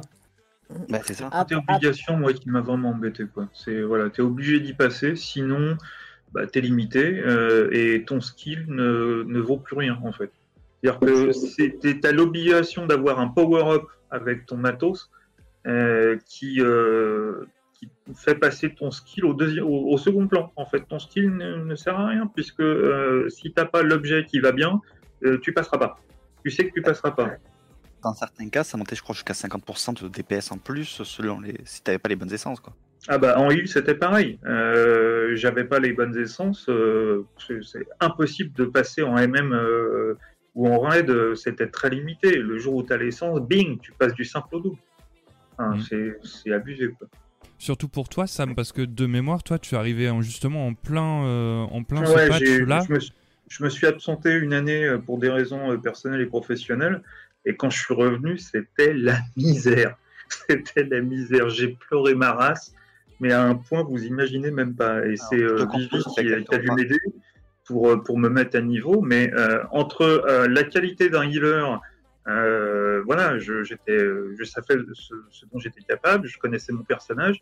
Et là, c'était même plus une, une- une connaissance du personnage. C'est-à-dire que si tu n'as pas le truc qui va bien à l'instant T, t'es mort. Tu ne sers à rien. T'es en boulet et, euh, et tu comptes plus. Et ça, c'était vraiment trop dommage. Je te comprends, j'ai vécu pareil. Hein. Après, je pense que par rapport, euh, par rapport à ça, aussi par rapport au, collier, et je trouve euh, bah, hum, aussi en même temps que ça n'a pas été trop mal fait de la part de, de Blibli, c'est que ça, ça a mené aussi euh, aux gens qui, euh, qui jouent sur WoW à pouvoir faire des groupes et à pouvoir en même temps partager peut-être un peu plus. C'est-à-dire créer des groupes pour pouvoir partir en PVP, pour aller faire de l'arène ensemble, euh, tout ce qui comporte là-dessus, participer un peu plus à faire vivre une vie de guilde en, même temps, de pas toujours partir dans son coin pour faire euh, farmer les choses tout seul pour dire bon ben moi je suis le meilleur, moi j'ai la plus grosse, excusez-moi euh, de la chose de, dite euh, comme ça, mais euh, je pense à voilà en, en même temps je trouve que c'était pas mal à mener tu te dis bon ben voilà moi c'est vrai que bon au départ j'étais euh, comme je disais euh, je faisais beaucoup de PVP ça s'est essoufflé après avec le temps. Revenu à BFA je me suis remise à la PVP et j'ai kiffé de plus en plus. Euh, j'ai voilà avec des, amis dans la dans la guilde et bon on a dit bon ben on va monter notre cote ensemble pour aller justement aller farmer ce conflit Discord euh, généralement, ben, excuse-moi, en tant que quand tu pars en PVP, c'est pas la meilleure classe appréciée. Euh, en une soirée, en trois heures, ben, je suis partie avec un rogue qui était dans ma guilde. On a monté nos 1402 côtes tous les deux en 2v2 et en 2 et en 3v3 avec euh, avec un autre pote et, euh, et puis voilà, le conflit Discord s'est passé comme crème. Je trouve qu'en même temps, oui, ça amène à ce que les gens ben, euh, se disent bon, ben, même si t'aimes pas la PVP, viens avec nous, on va te faire kiffer quoi. Et c'est ce qui s'est passé. Ouais, je suis tout à fait d'accord avec Ziva et je l'ai vécu vraiment de la même façon. Le, le seul point où je peux peut-être euh, regretter quelque chose, c'est la mise en place du rattrapage pour les rerolls qui a été un poil tardive. Mm. Parce que tout refarmer sur les 18 rerolls, euh, c'était très très très long. Et le fait de pouvoir les acheter après, ça a été euh, très agréable. C'est juste arrivé un peu tard, je trouve. Un peu trop tard, même carrément. Ouais, ouais, ouais, beaucoup, Ça- beaucoup. Il aurait dû le mettre peut-être un patch avant. Ce, cette Ça, je suis d'accord. Ou dès le de début, en rattrapage fait. plus rapide. Je suis non, d'accord pas dès aussi. le début. Je pense que dès le début, euh, ça aurait été un peu trop tôt. Mais Pardon. plus tôt, en tout cas. Réaction sur le collier et les essences? Euh, manque de quête. À part la- l'essence principale euh, que te donne Magni, la toute première, avec, qui est extrêmement intéressante, où tu vas faire les, les vols draconiques et en plus ça te montre les boss de Nyalota. Euh, mais toutes les autres, même si c'est du farm et que pour les farmers c'est pas mal, mais ça manque de contexte. C'est-à-dire que autant celle-là, tu sais d'où tu la sors, tu sais comment tu l'as, tu l'as, tu l'as mis à ce niveau-là, autant euh, le fait de farmer le raid 45 fois pour avoir tes 130, euh, tes 130 euh, codex de Nyalota ou je sais plus comment ça s'appelait pour le monter, je trouvais ça un peu, ça manquait de contexte. Pour moi, le point positif, c'est que c'était cool, de la diversité des essences. Euh, point négatif, le collier dans sa forme de base et euh, certaines essences un peu compliquées euh, et ennuyeuses à, à pouvoir récupérer. Ouais, Je veux pas paraître trop radicalisé, mais encore une fois, euh, le collier souffre de la comparaison avec euh, les armes prodigieuses.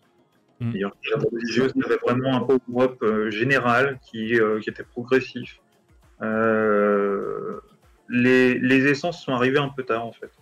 Euh, le collier au début t'apporte pas grand-chose à part euh, améliorer ton, ton, ton level d'équipement euh, et, décrocher des traits hérétiques ce qui est pas mal, mais au bout d'un moment, ça, devient vite très limité. Quoi, ce que je veux dire, après, ton, ton, ton collier monte dans le vide avant que les, ces fameuses essences arrivent. Alors que l'arme prodigieuse, non, tu avais une continuité globale, tu savais ce que tu gagnais, tu savais pourquoi tu gagnais, tu devais faire des choix drastiques euh, qui, à la fin, de se- s'homogénéisaient. Mais ce que je veux dire, il y avait. euh, c'était beaucoup plus homogène que euh, ce, foutu collier qui au départ n'apporte pas grand chose. il faut farmer comme un dingue pour pouvoir débloquer juste les traits hérétiques sur tes armures. Et puis les essences arrivent un peu tard. Et par contre, quand elles arrivent, euh, c'est- cataclysmique. quoi. C'est-à-dire que ça, ça change complètement euh, le, ton personnage ou ton gameplay. D'ailleurs, tu dis que sur les imposeuses, avant, on faisait des choix drastiques, surtout au Mm. début. Et, euh, c'est un truc du coup qui me plaisait, c'est que en fait, ça me faisait penser aux, aux anciens arbres de talent pour ceux qui ont connu euh, Et voilà, ouais, en tout fait. tout ça. Là, au final, l'essence, tu l'as, tu la places et fini. Il n'y a pas Yep. de réflexion derrière. Tu te dis, ah, peut-être celle-là, si je la mets en première ou en troisième, il n'y avait pas de différence en fait.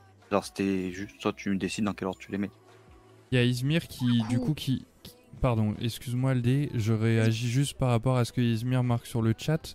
Euh, pour Izmir, en fait, euh, le collier, euh, son gros résumé, c'est, je pense surtout en fait au début de l'extension, c'est aucune progression du côté puissance. En fait, tu as beau farmer et tout, mais tu as l'impression que ton perso n'évolue pas. Et c'est vrai que je rejoins un peu là-dessus, c'est que encore hein, ce- cette comparaison avec les armes prodigieuses, euh, c'est que euh, ben, avec l'arme prodigieuse, tu sentais la montée en puissance plus tu as débloqué de talent. Et le collier, au final, euh, la grosse euh, la, grosse montée de puissance, ça a été une fois qu'on avait les essences, quoi.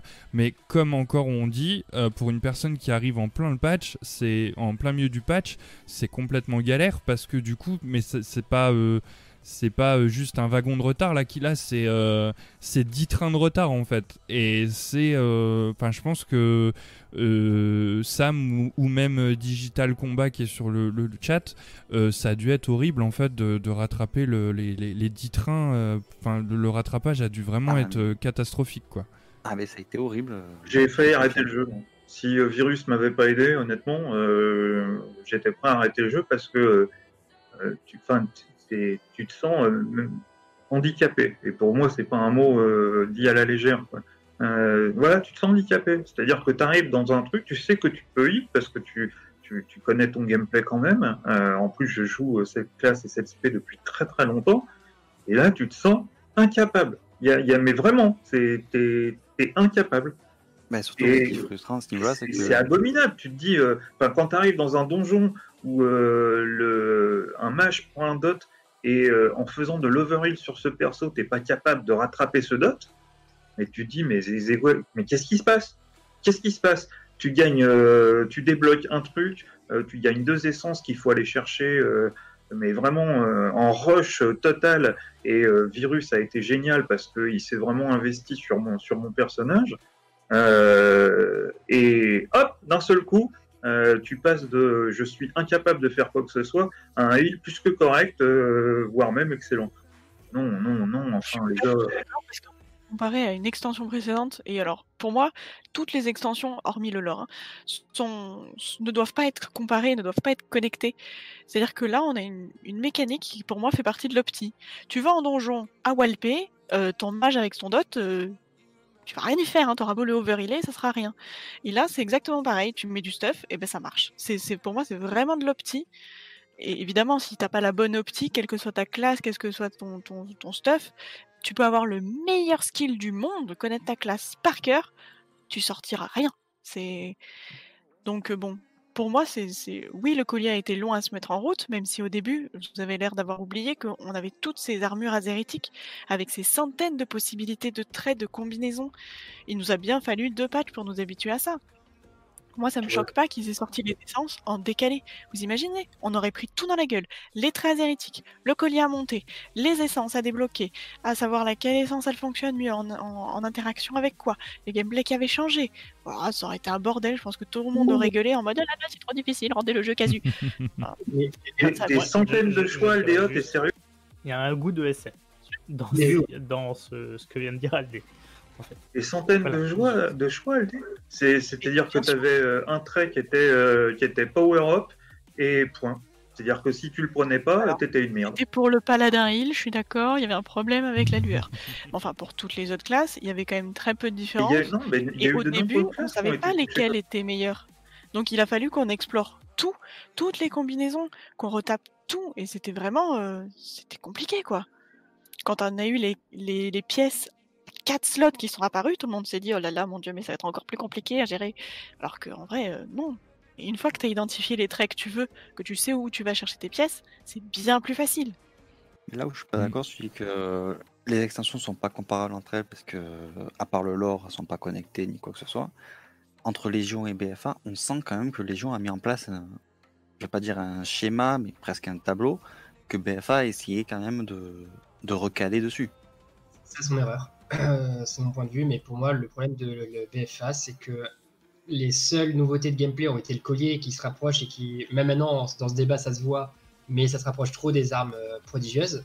Ce qui fait qu'en fait, pour beaucoup, euh, BFA, à part le lore, bah, c'est une légion 2.5. Oui, mais les- à, ça. à part du skin, enfin à part, euh, oui, à part on va dire le visuel, BFA n'a pas d'identité par rapport à Légion. Et puis, non, presque pas. Il y a eu, ils ont tenté la corruption, mais C'était trop ça, ça trop. tard en fait. C'était sur le dernier patch. Non, le- mais et Pour gardé sur le, le- collier, Ouais. franchement, moi, je- en, en aucun cas, j'ai comparé le collier euh, à la- à l'arme. ça n'a rien à voir. Il y avait un, un tra- un arbre qui était lié à ton arme et tu pouvais pas le changer. L'avantage des traits azéritiques, c'est que si tu avais envie de top en crit, tu le faisais. euh, Top en, en A, tu le faisais. Si tu avais envie de top en, j'en sais rien, moi, en skin, tu le faisais. euh, Tu faisais ce que tu voulais. Avec ton arme à, à Légion, t'allais tout droit. T'avais pas le choix au final, puisque de toute façon, tu savais que t'allais tout remplir. Là, c'est clair, moi je suis tout à fait d'accord avec toi sur le, sur le coup, Aldé. euh, c'est tout à fait ça. Moi, je trouve que la possibilité de- du collier te donnait énormément de choix par rapport, euh, par rapport aux combinaisons. Et j'ai envie de revenir, que ça soit pour aller en raid, pour aller en instance ou pour aller faire de la PVP. Enfin, défaut pour moi, ça rendait le truc encore plus intéressant. Moi, je pense qu'ils ont voulu aller trop loin dans la personnalisation et qu'au final, euh, en fait, du coup, au final, il y a trop de possibilités, mais au final, il n'y en a qu'une possible d'optimisation, quoi. Et du coup, tout le monde avait l'optimisation. Ouais, et la Ah. RNG pour Ça, choper la bonne pareil. pièce, euh, bon, voilà quoi. Ouais, après, voilà, ça, c'est encore un autre débat. c'est le, ça reste sur le- la, la logique du collier, c'est-à-dire c'est le, le farm qu'on parlait tout à l'heure où ils ont réussi à monter ben, ces mêmes défauts qu'avait Légion, c'est que le farm est, est monté presque au niveau euh, professionnel, c'est-à-dire que tu te, à des moments, quand tu voulais faire du gros raid ou des trucs comme ça, c'est tu ne te connectais pas pour jouer, mais tu travaillais pour avoir tes, euh, pour au moins avoir tes, ta puissance prodigieuse. Même pas les essences, juste la puissance prodigieuse parce que pour euh, à part les essences, ça montait l'endurance. Donc quand tu voulais faire du PVP ou autre, ben, avoir 5% de- d'endurance en plus, c'est quand même bien. Bah, Donc c'était un peu chiant. ça. Après, c'était vraiment si tu voulais pousser, euh, pousser, pousser vite, euh, haut et loin, quoi. Parce que Mm. en fin Bah, de, si- si- de saison, t'avais pas si, le tu voulais, si tu voulais ton, ton essence principale et tes trois à côté, t'étais quand même euh, obligé de forcer de manière violente. euh, heureusement qu'ils ont changé le patch avec, enfin, avec un patch, ils ont changé ça, mais euh, t'étais déjà obligé de.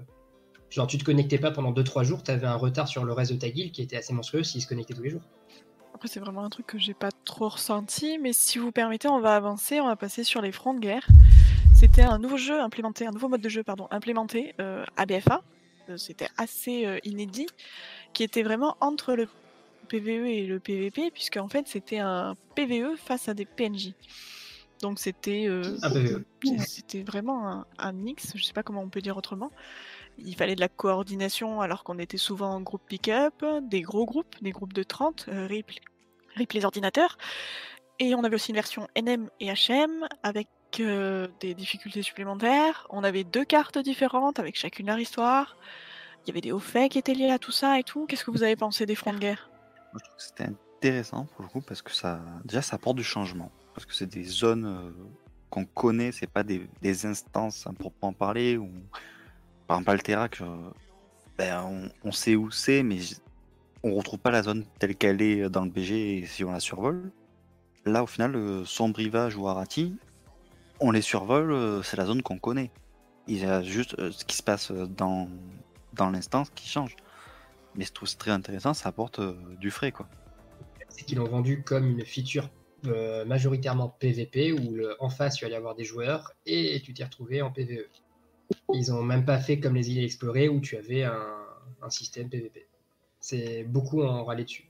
Mais au final, est-ce que la version full PVP du front de guerre, c'est pas juste un champ de bataille PVP Si, mais avec l'utilisation de, de PNJ en plus ou des trucs comme ça. Après, je suis pas expert PVP, donc euh, je laisse ceux qui s'y connaissent mieux là-dessus euh, en parler, mais voilà. Moi, j'avoue que j'ai beaucoup aimé. J'ai vraiment beaucoup aimé. Maintenant, vraiment je sympa. comprends. Ouais, c'était, ça, ça a amené beaucoup de fraîcheur dans, dans le jeu. Euh, je me rappelle quand les, war- euh, quand les fonds de guerre sont sortis, euh, c'était super marrant d'y aller ensemble. Euh, je trouve que ça, ça crée une cohésion dans, la- dans la guilde. On partait, on partait entre copains. Euh, où euh, Enfin, c'était, c'était très marrant au niveau esthétique. Ça amenait quelque chose de vraiment sympa aussi. Euh, si tu avais des rerolls, tu pouvais les stuffer rapidement euh, en, en faisant ça. Euh, c'était non, il y a eu un vent de fraîcheur. Maintenant, je comprends que très vite c'est devenu redondant. Ça, clairement, au bout d'un moment, t'en avais vite marre parce que c'était toujours un petit peu la même chose. Une fois que la stratégie était comprise et su, euh, voilà, tu, euh, tu roulais là-dessus et c'était terminé. Mais euh, quand c'est sorti, vraiment, ça, a maintenu un, vent de fraîcheur pendant un petit moment et c'était vraiment fun. Bah, moi, je suis du même, je suis du même avis que toi pour, pour le coup. Bon, après, une fois que, que le front de guerre était terminé, ben, tu repartais dans la zone. Ben, euh, pour les adeptes euh, comme moi de, et comme Aldé, hein, euh, qui est pareil que moi, de monture, de mascotte, de jouets et tout ça, ben, c'était après euh, ben, du farming à aller faire pour essayer d'aller taper sur les boss pour aller, pour aller looter ce qui, ce qui te manquait pour mettre dans, ton, dans ta collection. Au départ, j'ai trouvé ça sympa. Après, c'est vrai que ben, je trouve que ça s'est trop essoufflé. C'est exactement ce que dit Lugarok sur le, sur le chat. Et Ismir aussi dit pareil. Après, ah, je pense que c'était sympa euh, ce côté d'alternance que ça, que ça imposait, justement, ça te permettait de te dégager du temps pour faire autre chose que ça aussi. Ouais, du fait que toutes les semaines, on avait pas ça à faire. C'était pas une weekly, quoi. C'était une C'est un truc pour le fun. presque une fois par mois. Il fallait aller le faire son, son petit front de guerre. C'était Ouais, c'était une semaine où tu devais, où tu pouvais te concentrer sur euh, ton farming, soit de stuff réellement nécessaire, soit de transmo que tu souhaitais. Ouais, la customisation euh, euh, Alliance Horde était vraiment géniale. Quoi. Euh, quand, tu, quand tu vois l'armure plaque Horde qui est absolument magnifique, et que tu vois aussi le, le fou chevalier allianceux, enfin, il y avait vraiment une- un parti pris qui était génial, et ça ressemblait à ce qu'on connaissait. Quoi. Euh, pour rebondir sur ce que tu dis, si tu regardes bien, c'est en plus ça, ça va avec le- ce qu'on disait sur les races et tout à l'heure. si tu regardes bien, tu as les. Ça te fait les armures héritage en fait. Enfin, pas héritage, mais les. euh, s'appelle? Les, armures de race. Ancestral. Les armures ancestrales des humains, orques, euh, elfes de la nuit et réprouvés. Ouais, je l'avais pas pris comme ça. Vu que. Mais oui, Tu exact. regarderas que côté Horde, tu as le- vraiment le truc typique d'Orgrimmar et des orques de base. Côté humain, c'est le soldat de base de l'Alliance. Et quand tu fais sombre rivage, réprouvé, tu as le porteur de peste. Et euh, tu as la tenue euh, presque des prêtresses, de, des prêtresses des lunes et tout ça euh, pour l'Alliance. C'est vrai, c'est bien vu. C'est vrai, C'est vrai. vrai. Par contre, euh, au niveau des fronts de guerre, euh, moi j'ai beaucoup aimé aussi. Et je pense qu'en fait, si on avait pu le faire vraiment. euh, alors, moi j'ai pas connu cette expérience, peut-être que vous en. Euh, virus, vous avez pu le faire, mais je pense que vraiment euh, en guilde, ça, devait être encore plus marrant parce que du coup, tu pouvais te dire, euh, bah on fait comme ça, on fait autrement, on fait comme, on essaye autrement. ce qu'il y avait aussi au niveau des fronts de guerre, moi ce que j'ai beaucoup aimé, c'est que je pense que certains l'ont oublié, ça c'est qu'il y avait aussi des, des hauts faits à faire au sein des fronts de guerre. Tu devais pendant, pendant le, le- le front de guerre euh, aller euh, tuer un certain rare ou euh, enfin voilà. Et ça c'est des choses qui sortent de, de, de la trame principale du front de guerre. Et ça c'est toujours sympa events, de en fait. voilà c'est ça t'avais des petits events en plus. Tu pouvais il fallait que tu deviennes le super méga big big boss pour tuer le, le- gros boss à la fin. Enfin il y a beaucoup de, de, de petites choses annexes aussi qui moi qui m'ont beaucoup plu en fait et, euh, et puis bon, on avait quand même des belles transmos euh, assez, euh, comme disait Glom, qui, qui, qui, qui étaient un peu sur les factions de base en fait du jeu, quoi. Orc, orc humain et, et elfe de la nuit réprouvé. Alors réprouvé, je sais pas s'ils étaient, si c'était là sur la version Vania, mais je, je, je, je, enfin voilà, ça permettait de de faire un peu autre chose que son farming de collier ou même si de toute façon il me semble qu'on avait quand même un petit peu d'azérite ou, des trucs comme ça. Mais euh, non moi c'est quelque chose que j'ai beaucoup aimé. Par contre comme tout le monde dit quoi c'est sympa au début mais ça, ça s'essouffle vite. Après il y a eu la sortie du mode héroïque et euh, la sortie du mode héroïque a redonné un peu de vent de fraîcheur parce que là pour le coup si tu faisais n'importe quoi ça passait juste pas. Fallait vraiment res- respecter euh, la stratégie et, euh, et voilà, c'est peut-être que j'aurais peut-être aimé le faire plus en guild que le faire en PU par exemple. Voilà, ça c'était un peu mon, gros regret sur, euh, sur les, fronts de guerre et peut-être euh, d'en avoir aussi plus, peut-être ça aurait été mieux, je, je sais pas. Je sais pas. Le problème d'en avoir plus, c'est qu'en fait, on en aurait eu plus souvent. Mais je suis tout à fait d'accord qu'avec des nouvelles maps, ça aurait pu être super. Ça, ça aurait pu euh, combattre un peu la lassitude, mais si au final ça devient un truc à faire euh, toutes les semaines, c'est peut-être pas le but. Et puis on va pas trop se plaindre puisque canoniquement c'est l'Alliance qui a gagné les deux. C'est ça. Je suis pas d'accord. En même temps. On s'en fout, c'est canonique. Le, le truc surtout, c'est que BFA est une guerre entre la Horde et l'Alliance, et en fait, t'enlèves Kultiras, t'enlèves Zandalar, euh, et ces deux fronts de guerre, mais la, la guerre, tu la vois pas. Enfin, si, quand Parce que c'est une guerre pour Azeroth. Oui, mais on se bat pour Azeroth, mais quand t'envoies. là, en fait, où tu vois vraiment la guerre, c'est si tu prends le temps de lire tes Billy que t'envoies euh, en expédition. Oui, je les appelle les Billy. Mais euh, là, t'avais des trucs où, tu, par exemple, tu les envoyais euh, côté Alliance, tu les envoyais à Piton du Tonnerre ou des trucs comme ça, faire des expéditions ou attaquer la, la porte ou des camps là-bas. Et en fait, là, t'avais une impression de guerre, mais en tant que joueur, tu l'as pas. C'est t'as le mode guerre, mais c'est tout. Et deux fronts. Donc euh, ça donne vraiment en fait le, le conflit qui, quand même, c'est la quatrième grande guerre. C'est un conflit qui devait être presque mondial. Et en fait, t'as trois zones sur lesquelles tu te bats et c'est bon. Après, c'est mon sens. D'ailleurs, on en parle du mode guerre? Eh bien, parlons-en du mode guerre. Qu'est-ce que vous avez pensé de l'implémentation de ce PVP ouvert mais volontaire? Bon, je vais faire ma Bah, le sieste, coup, je reviens ça. après. hein. Moi, moi j'ai trouvé ça sympa, euh, mais ils auraient dû. Alors après, euh, c'est quelque chose que je pense depuis hyper hyper longtemps, mettre un côté négatif où tu perds justement des, des points d'honneur quand tu frappes un, une, une personne qui a un e-level, enfin un level plutôt, beaucoup plus bas que le tien en fait.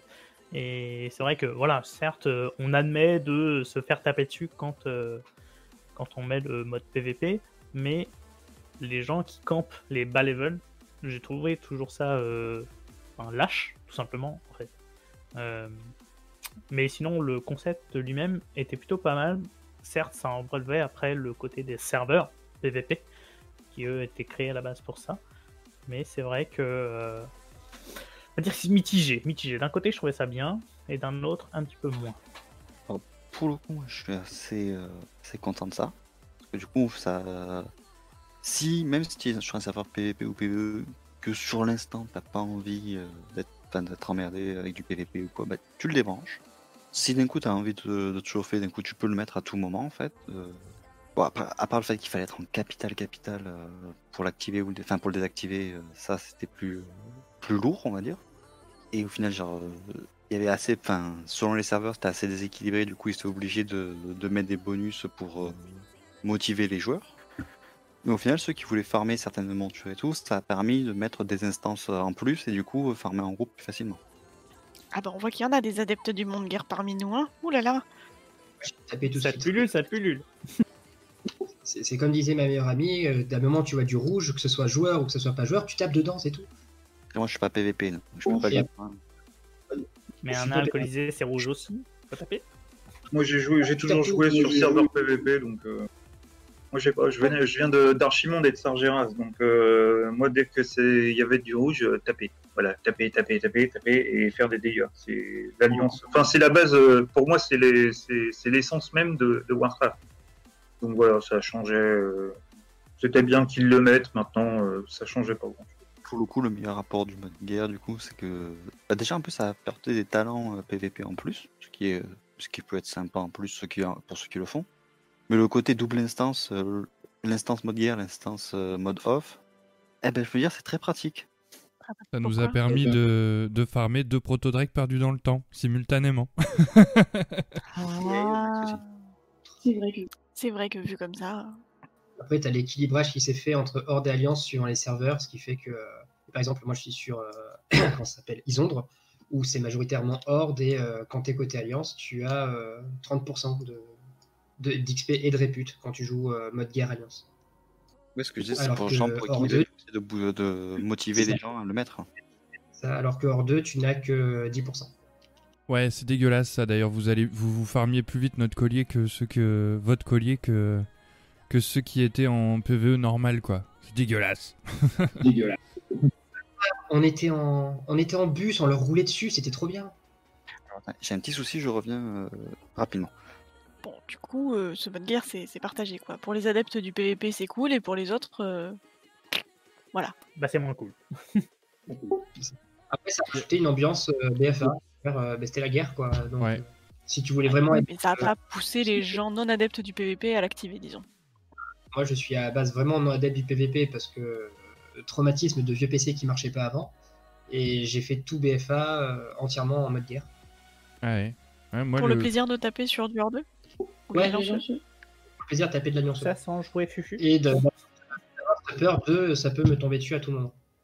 Parce que c'est la guerre, quoi. Au bout d'un moment. moi je l'ai C'est vrai que juste c'est pas encore plus RP au final.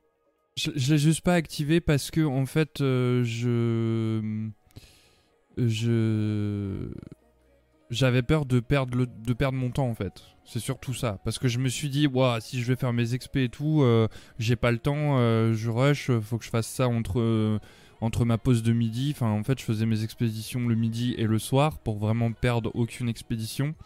Et, euh, Oh, et je me suis et je me et je me je me suis dit si je si j'active le mode guerre mais je vais juste avoir le temps de faire la moitié de ce que j'ai je, dois faire en fait donc euh, pour moi déjà c'était une perte de temps euh, vu que mon temps était compté donc déjà euh, voilà Euh, la- le- le- je- moi le seul point positif que j'ai trouvé au mode guerre c'est qu'on peut mieux farmer les montures enfin qu'on a plus de chances de farmer les montures ou, ou les jouets ou les choses comme ça parce que ben du coup c'est deux c'est comme si c'était deux serveurs différents voilà. C'est vraiment le Vraiment point fort euh, le gros point fort le point positif que j'ai trouvé à ça. Après moi je peux pas en parler je fais pas de PVP mais est-ce qu'on a des, des PVP boys euh, euh, qui, qui peuvent peut-être euh, donner un peu leur point de vue sur, euh, sur ce mode guerre? Bah, franchement, ça avait soit ses avantages, soit ses inconvénients. Euh, moi, la quête que j'aimais bien, c'était le surmonter l'insurmontable, là où il fallait euh, aller péter la, figure, ben, euh, soit côté Horde, soit côté Alliance de, de- des, vingt- des 25. Quand tu faisais tes, tes assauts en, en mode guerre, ben, tu avais intérêt à vite te dépêcher euh, pour pas que tes 10 hordeux qui te, qui te tombent sur la figure euh, quand tu es, t'es seul. Parce que bon, ben, euh, ça, c'est des choses qui pouvaient arriver. Euh, Après, par rapport à ça, ouais, j'ai trouvé, trouvé pas mal. euh, au départ, euh, ça, ça m'arrivait ben, de, de mettre le mode guerre et, euh, et après, ben, je je enlevé parce que j'en avais marre de me faire taper sur la, sur la figure en étant toute seule. Et pour ceux qui, qui étaient sur des serveurs PvP, qui, qui aiment farmer des ressources ou quoi, euh, ou même juste pour l'argent, au moins ils désactivaient, c'était tranquille, ils farmaient leurs ressources et c'était peinard. En fait, c'était Chacun des avait façons de... petit truc, quoi. Voilà, de griller un peu le système. On va avancer sur une nouvelle fonctionnalité qui avait été implémentée à BFA, c'était les îles inexplorées. Donc, euh, sans décrire comment ça fonctionne, c'était euh, c'était plusieurs cartes, on pouvait tag en groupe de 3, en aléa, en NM, HM, MM, PVP. Euh, Il y avait des éléments d'histoire par-ci par-là, des hauts faits, des montures, des mascottes, des skins, il y avait beaucoup de choses au final. Qu'est-ce que vous avez pensé des îles inexplorées Rapidement? C'est plutôt sympa au début, c'est fun. Surtout qu'on peut obtenir des montures, des mascottes, des transmos, des trucs. plein de choses cosmétiques au final, donc rien d'obligatoire en plus de la série. On peut obtenir d'autres manières. Donc totalement optionnel, ce qui est plutôt euh, sympa. Et en plus, comme on peut être en équipe euh, de 3, si dis plus de conneries, euh, du coup, en fait, genre, bah, je peux jouer à plusieurs avec des potes. ça va très vite, en quelques minutes c'est fait, tu peux très vite enchaîner du coup. Si tu veux le faire en, PvP, c'était possible parce qu'il y, y avait ce mode. Bon, après, par contre, c'est vrai qu'au final, c'était toujours un peu pareil que du coup, t'envoyais et que t'enchaînais en 5 minutes, c'était plié à chaque fois. quoi. Mais dans le principe, c'était rigolo. Ouais, ça. Moi, j'ai à peu près le même avis, euh, un peu mitigé, justement, comme quoi il y avait ce côté sympa, novateur, au début, euh, parce qu'on n'avait pas trop trop ça. Euh, après, il y a eu une petite baisse d'intérêt, j'ai trouvé, et l'intérêt, au final, a dû, est revenu un peu plus avec les histoires d'essence, justement, parce que c'était une façon de faire son essence de PVP de manière plus assurée que les arènes ou les BG, tout simplement. Certes, un peu plus long en cas de, de malchance. Euh, Moi, j'ai trouvé ça sympa dans l'ensemble. La, ma, ma globalité me fait penser quand même que c'était du moyen plus. Voilà. Moi, c'est pareil, j'ai beaucoup aimé. Ça ramenait encore du vent frais, une nouvelle euh, fonctionnalité. Après, moi, je suis un gros collectionneur, euh, j'adore ça. Donc, ben, du coup, les îles inexplorées, euh, j'aimais beaucoup. On faisait, nous, des.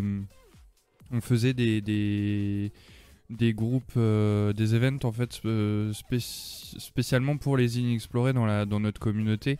Et on se passait des soirées mais de, de fou quoi. On, on- on délirait beaucoup. On, on était à se dire ah, c'est moi le premier qui va looter la monture machin des choses comme ça. C'est- enfin, voilà il faut il faut aussi savoir que les îles inexplorées elles ont évolué avec le temps de l'extension. Au début il fallait farmer euh, le, plus vite possible. Après, il y a eu, euh, y a eu des, comment, des améliorations au niveau de l'acquisition de lazérites. euh, ben voilà, ça, a beaucoup bougé. Il y a eu, on pouvait faire des hauts faits aussi. Il y avait des quêtes à découvrir. euh, on pouvait en apprendre un peu plus sur justement tout ce qui était un peu euh, hors BFA, par exemple les anciennes races les, les anciens, euh, les anciens, comment, ah, comment on appelle ça genre le conseil des ombres ou des choses comme ça. Je sais pas si vous voyez ce que je veux dire, mais un peu ce qui préparait euh, leur, euh, leur retour, euh, les mantis, de voilà comment ils préparaient leur retour. euh, et du coup, bah, on avait des, on avait des, des quêtes comme ça à découvrir.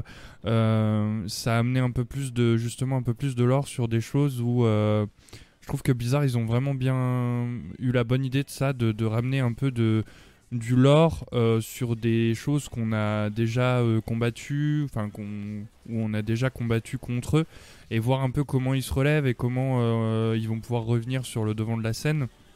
Et ça a aussi amené beaucoup de spéculations et beaucoup de choses, euh, ces, ces, quêtes-là.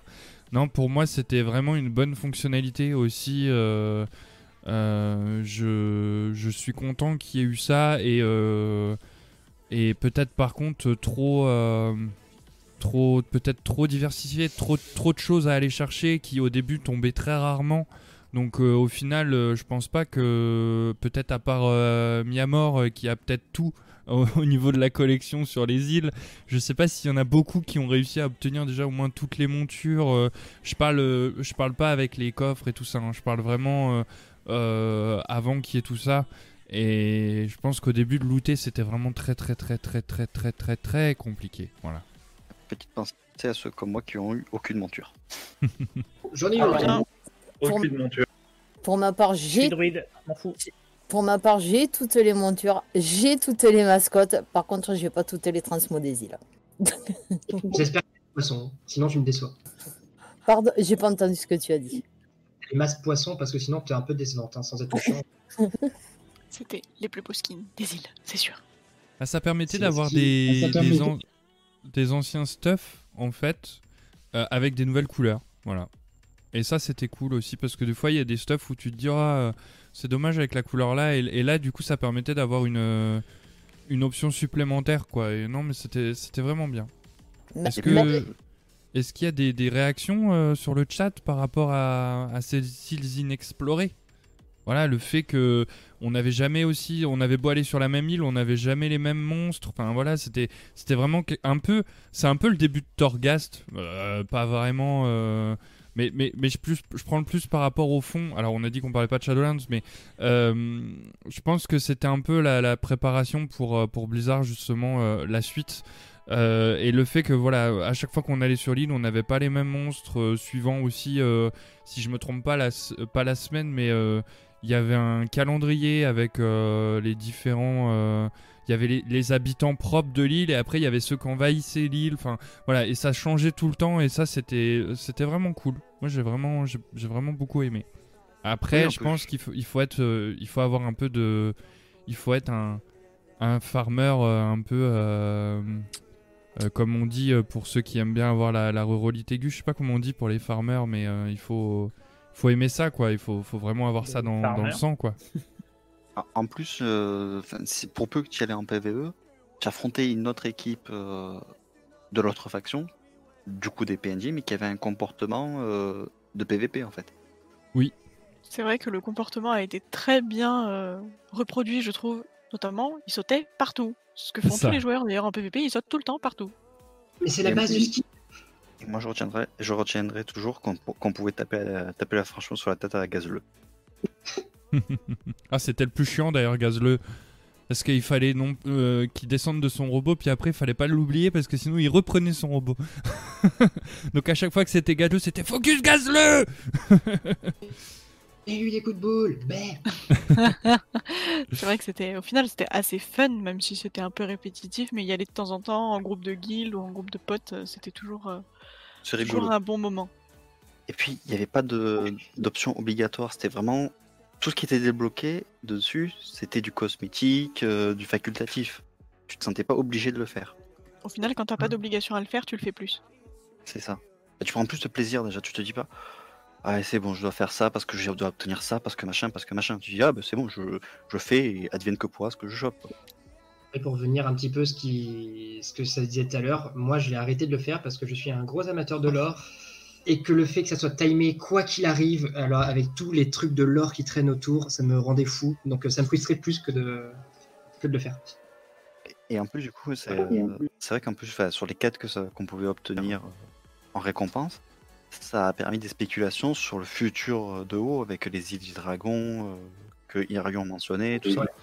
Ouais. T'a- T'avais déjà tout, presque beaucoup de trucs du pré-patch, enfin du dernier patch qui ont été mis parce que tu as le de teaser, t'avais le retour des Mogu, le retour des Mantides avec la nouvelle impératrice qu'on abattra euh, pendant le dernier patch. Euh, t'a- T'avais pas mal de trucs qu'en fait on allait affronter quand Nizot allait se réveiller. En plus, oui, vraiment, ça, c'était du teasing de bout en bout, en fait, euh, les îles. Je pense que ça leur permet au final d'ouvrir pas mal de possibilités sur des extensions à venir hein, aussi. Mais Mais, gros, en fait. mais- mais beaucoup de choses, en fait. Ty- Typiquement, Drosvar, ça ouvre une possibilité si, euh, s'ils veulent faire euh, une extension sur le rêve d'Emeraude, comme s'ils veulent faire depuis Bah, depuis Bah, 15 depuis ans, en 15 fait. euh, Blizzard veut faire depuis 15 ans une extension sur le rêve. euh, et ils n'arrivent pas à le faire et du coup, ils glissent Ils- des, des ils- infos. Non, ils veulent En pas le ils faire. pas, Ils veulent ils pas ne veulent le pas faire. parce qu'ils disent qu'une extension qui est trop verte, ça sert à rien et ça, ça. ça lasserait les joueurs. Mais ça, là, faut- du coup, maintenant, on a, on a Sylvarden, on a le cauchemar qui est plutôt rouge. Euh, quoi? Pas du spoil, on le sait. Stop. Et Drosvar. Non, tu parles pas de, tu parles pas de, de Shadowlands. Tu veux, on en parlera après. euh, T'as des trucs à savoir. Mais j'ai rien de Shadowlands. Là, euh, on considère que Shadowlands n'est pas sorti. oui, on est encore à BFA. on connaît pas. Et, on- brûle des elfes parce que c'est le sport national. Oh, c'est méchant ça, les pauvres. Et on elfes. lance des nains. Ah, on lance Ah, nains des. Et pour recentrer un peu le débat, on va changer de sujet, on va parler des donjons et des raids. Alors, euh, sans parler de l'histoire de chaque donjon, de chaque raid, de savoir s'il s'implémente bien dans sa région ou pas, euh, plutôt les, les mécaniques qui ont été mises en place au sein des, des donjons et des raids. Donc, par exemple, c'est la première fois qu'on voit des raids ou des donjons avec des entrées différentes selon la faction. Pour le siège de Boralus, pour Philon, euh, on a quand même le premier raid d'Azaralor qui nous a permis de switcher de faction. Alors moi, j'ai trouvé ça formidable, vraiment. c'est, je sais pas ce que vous en avez pensé vous. Ah, Ça m'a permis de détester Chris 7 encore plus, mais à part ça, ça va. Bah, au final, c'est en plus c'était très original parce que non seulement tu changes de faction, mais en plus, du coup, tu changes de race, tu changes tes passifs, tes, tes actifs et tout. Ça te fait, euh, ça change complètement de perso. Enfin, complètement entre guillemets. hein. Et en plus, même dans la partie où tu, ne, tu joues ta faction, les boss, c'est pas les mêmes.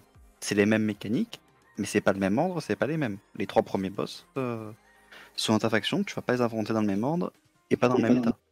Ouais, mais ça sera à peu près la même, euh, la même mécanique. La mécanique, c'est la même. Mais dans le, dans le principe, c'est. C'est pas une copie conforme, c'est ça change.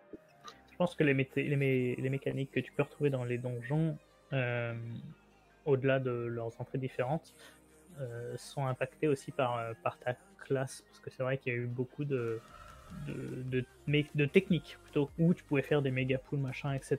Et donc, euh, tous les passifs qui up un peu cette euh, poussée de dégâts, comme il y a beaucoup chez les Horde, est hyper, hyper avantagé, justement. Et à l'inverse, tu as des mécaniques où euh, il faut que tu essayes d'esquiver, et dans ton esquive, en fait, tu vas simplement faire des gros packs, et tu vas reset ton aggro sans feindre la mort si t'es chassou, mais avec un- une disparition elfique. Et beaucoup de, de guildes jouaient sur ça, du moins de groupes qui faisaient des mythiques plus jouaient sur ça, en fait. Et ils changeaient de race, juste pour la mécanique qu'ils avaient appliquée dans le donjon. quoi. Mais ça, au final, c'est le mythique, c'est la mécanique du mythique plus qui introduit ça plus. Et ça, du coup, c'est c'est plus. euh, bah, c'est depuis Légion, en fait. Ouais, tout à fait.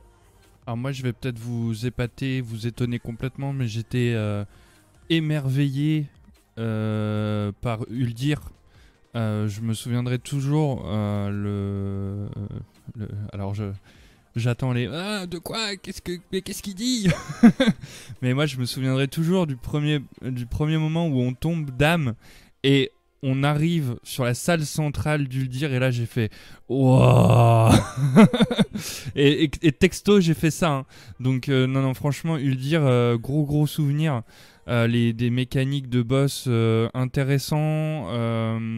Vraiment où justement on commençait un petit peu à tâter hein, avec avec les DTA et tout et moi c'est j'ai vraiment une passion j'aime beaucoup en fait euh, les DTA alors non j'aime pas les tentacules mais j'aime beaucoup les DTA et euh, c'est vraiment un, très très beau souvenir euh, pour ma part, Uldir. Le, les combats, enfin le, combat avec Talok, tu descends dans l'ascenseur, il faut que tu esquives les rayons et tout. Non, franchement génial. Dame, pareil. Enfin, tous les combats sont vraiment géniaux. Euh, ensuite, on a eu, euh, alors si je me trompe pas, après Uldir, c'est euh, bah, c'est la bataille, non? Non, c'est le creuset. c'est C'est Hazard alors? Ouais, non, c'est la bataille de Dazaralor, ouais. Ouais. Euh, Oui, la, bataille de, de- la bataille de Dazaralor où justement, euh, comme euh, Aldé euh, dit, on a euh, la, ch- la, la- la chance, la possibilité. Depuis, euh, de- c'est la première fois que Blizzard nous, nous, nous fait faire ça, donc c'est c'est vraiment, tr- c'est vraiment nouveau, une nouvelle mécanique de raid euh, où on peut justement euh, prendre la peau de, euh, euh, de la faction, euh, de la faction justement, euh, notre faction opposée, euh, adverse plutôt. Voilà, c'est ça que je voulais dire. Et, euh, vraiment pareil, un, raid magnifique. Alors beaucoup plus, euh, beaucoup plus linéaire pour le coup. hein. c'est, euh, on monte, on redescend. Mais, euh, mais vraiment, euh, bah, vraiment dans, un décor euh, magnifique. euh, euh, Zuldazar avec, euh, avec euh, comment euh, euh, la pyramide et tout. Non, franchement, euh, magnifique. Après, on arrive sur euh, le sur le creuset, le creuset des tempêtes. Euh, non, si c'est ça, creuset des Oui. tempêtes? Oui, Ouais. Euh, le, le- le creuset des tempêtes. euh, là, on a deux boss, hein, parce qu'on sent plus un peu, euh, un petit peu comme euh, comme Légion en fait, avec euh, Elia et euh, je sais plus comment comment c'était le nom du raid, mais euh, Le hall des valeureux, un truc comme ça. Ouais, un truc comme ça. Euh, et du coup, voilà, on, on sent plus le, le petit raid de transition, mais qui est en même temps, euh, bah, qui met en place, justement, qui prépare tout ce qui va arriver sur la 8.3. Euh, après, on, arrive sur le palier de enfin d'Ashara, hein, parce que depuis le début de BFA, on utilise Ashara, et là, on va se dire, ouais, c'est énorme, on va pouvoir enfin combattre Ashara. Depuis, euh, depuis tout début, on entend parler d'elle, on la voit, mais on peut jamais, euh, voilà, on peut jamais l'affronter. Et c'est- enfin là, c'était vraiment une grosse attente des joueurs, moi une grosse attente, et je me suis dit, Blizzard, il faut pas qu'il, il faut pas qu'il fasse n'importe quoi avec Ashara parce que tout le monde l'attend depuis un bout de temps. Et euh, euh, par contre, là où j'étais un petit peu déçu, bah c'est au niveau du palais éternel en fait. Je, je m'attendais à, pour moi, j'ai pas senti ça. euh, Alors ok, elle est Naga, ok tout ça, mais euh, j'ai pas senti vraiment beaucoup de, de, de royauté en fait dans les décors. Il y a, y a- il y a des algues, il y a des, y a des, euh, comment des, du corail, des machins, des trucs, mais tu sens pas que c'est un château, que c'est son truc quoi. Moi c'est ce qui m'a un petit peu manqué Ah, je en suis fait pas dans. du tout, du tout d'accord avec toi, Crofel. Ah ouais, Euh, bah moi certes, certes, c'était pas du tout dans le l'aspect graphique, décoratif, mais par contre, pour moi, tout tournait autour de l'aura d'Ashara, en fait. C'était elle qui donnait tout cet aspect de royauté, de même d'impérialité, euh, par son attitude, euh, d'ailleurs, qui tranche entre euh, tout le côté lore construit dans, dans Najatar et la déchéance après la défaite d'Ashara. Mais pour moi, tout, tout tourne autour d'Ashara, justement. C'est pas le graphique. Et à mon avis, ils ont fait même ça exprès pour donner encore plus d'amplitude et d'ampleur à, à la royauté euh, et l'impérialité d'Ashara. Alors je suis d'accord, moi je parlais vraiment point de vue graphisme en fait. Euh, c'est vrai que sinon au niveau prestance et tout ça, tu, enfin on le sait, on arrive à Najatar, c'est Ashara qui nous dit euh, vous êtes mes hôtes quoi. Enfin, elle nous tend son truc, voilà. On sait que c'est, mais moi c'est ce qui m'a manqué, c'est vraiment le, le, côté, je m'attendais vraiment à rentrer dans un palais. Euh, tu te dis que c'est quand même le palais de la plus parlait de le- mille feux, quoi, en fait. Ouais, voilà, c'est ça. Non, mais pas, euh, pas Cendrillon, tu vois, mais. euh, parce qu'Ashara, c'est pas ce qu'elle incarne, mais on se dit que c'est quand même la mage la plus puissante d'Azeroth. Et moi, j'imaginais son palais éternel avec, je sais pas moi, des, des TP, des machins, des trucs, tu vois, des, des, des trucs d'arcane. de- Enfin, voilà, c'est ce qui m'a un petit peu manqué en fait. Après, faut pas oublier aussi qu'elle a été transformée en Naga, donc je pense que c'est. Elle a son palais à son image en fait par rapport à une Naga. Et hum, moi, c'est ce qui m'a un petit peu manqué. Par contre, au niveau lore, au niveau prestance, au niveau euh, royauté, non, ça, on le sait. On sait qu'elle nous invite et que c'est un jeu, en fait. hein. C'est un jeu pour elle. hein. Elle- Oui, elle mais se- je trouvais ça bien que ça transcende justement l'aspect visuel en fait et que tout se, se ressente Ouais, par je sais juste pas. la Moi, il- personnalité en fait. Il m'a quand même manqué ce côté-là, en fait. Tu vois un peu euh, la- l'aspect graphisme, parce que moi, je- je- je- j'accorde beaucoup d'aspects graphiques euh, à, euh, dans, dans mes avis. Ou enfin, pour moi, l'aspect graphique est important, en fait, sur le jeu. Ouais, mais au final, est-ce qu'ils Euh, n'ont pas voulu donner justement ce- cette royauté, même au-delà de l'aspect misérable du, du château lui-même en fait? Tu vois ce que je veux dire? Peut-être. C'est ouais. vraiment la royauté au-delà de l'aspect esthétique. Mhm. Mais après, je, je, re- je te rejoins, il n'y a, pas de- y a pas de problème, euh, Virus. hein. Je vais juste euh, continuer par rapport à. Eh, moi aussi, c'est dans le débat. non, mais oui, bien sûr. Euh, au niveau du. du, du- on, on- on va arriver par rapport à ce que je disais. Je me suis dit, Blizzard, voilà, il faut pas du tout qu'il se sur le combat d'Ashara. Et pour le coup, ben, un combat sublime. On apprend un petit peu qu'on est, enfin qu'on se fait berner, que que c'était son plan depuis le début, qu'elle prépare ça depuis euh, je sais pas combien d'années, enfin je dirais 10 000, mais je suis pas, je suis pas tout à fait sûr. Euh, Enfin, et là, elle arrive justement à son. J'imagine même pas l'état en fait, comment elle doit être euh, elle, parce que bah du coup c'est des pixels, mais euh, si vraiment elle existait, euh, je sais, je, enfin ce qu'elle, ce qu'elle, comment elle aurait été émotionnellement en fait à, à- à ce moment-là où elle est en train de se dire ça y est, j'y arrive, euh, on va pouvoir enfin, on va pouvoir enfin les berner, machin, notre plan va, va fonctionner, on va pouvoir, on va pouvoir libérer le, ca- casser la prison, enfin voilà. Et du coup, moi j'étais, enfin le, combat est vraiment sublime, les, les phases, enfin j'ai beaucoup aimé ce combat. Euh, et donc après, on, arrive du coup à la délivrance de, de, de, de Enzot. Et là, on sent justement euh, le, le revers de situation. Et avant, on avait Ashara au-dessus et Enzot en petit sous-fifre. Et une fois que ben, on combat Ashara et que au final, on découvre que euh, tout ce qu'on a dû faire pour pouvoir la tuer, euh, c'est de. Enfin, la vaincre, parce qu'elle est pas morte, mais. euh, On l'a tuée. C'est. On l'a. Euh, c'est comment tout ce qu'on a dû faire pour pouvoir la vaincre, les mécanismes et tout, pour é- éviter que justement la- la- l'enveloppe qui est au-dessus de la salle de combat bah, se brise et que du coup on se fasse immerger par, par, par les flots. En fait, c'est juste un moyen de libérer Enzot. Et là, on, a, justement le revers de situation euh, qui, au début, Blizzard nous montre euh, une Ashara euh, royale, justement. Et là, on, nous montre une Ashara euh, Naga, en fait. Son, ses points faibles, c'est-à-dire ses doigts, euh, ses doigts euh, tout crispés. Enfin, c'est même des nageoires, en fait. hein, des, des- des- griffes. on nous montre vraiment son côté bête, bestial. Et on a Enzot qui repasse au-dessus et qui dit... Enfin, voilà, tu, tu sens vraiment le... Tu sens vraiment l'inversion de, de- de tout le long de, depuis Najatar, en fait. Et ça, c'était vraiment bien amené. Et après, moi, au moment où euh, on a su que c'était Enzot, le dernier boss de l'extension, je me suis dit, on n'est pas prêt. On n'est pas prêt. euh, c'est quand même un dieu très ancien. Il va nous, il va, c'est pas possible. Ça peut pas être lui, en fait. J'étais vraiment, euh, j'étais vraiment dans ce, dans cet état d'esprit. Et au final, vu comment ça a été amené, je me suis dit, bah si, en fait, c'était à ce moment-là qu'il fallait taper, puisque Enzot, il était tout juste libre.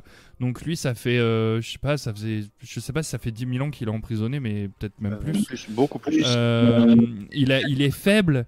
Alors c'est certes le plus, le, le- le- le plus faible, mais le plus sournois aussi, euh, le plus intelligent euh, des dieux très anciens. Et euh, au final, je me suis dit si en fait il faut qu'on faut qu'on le tue maintenant, parce que si on lui laisse le temps de se, de reprendre des forces.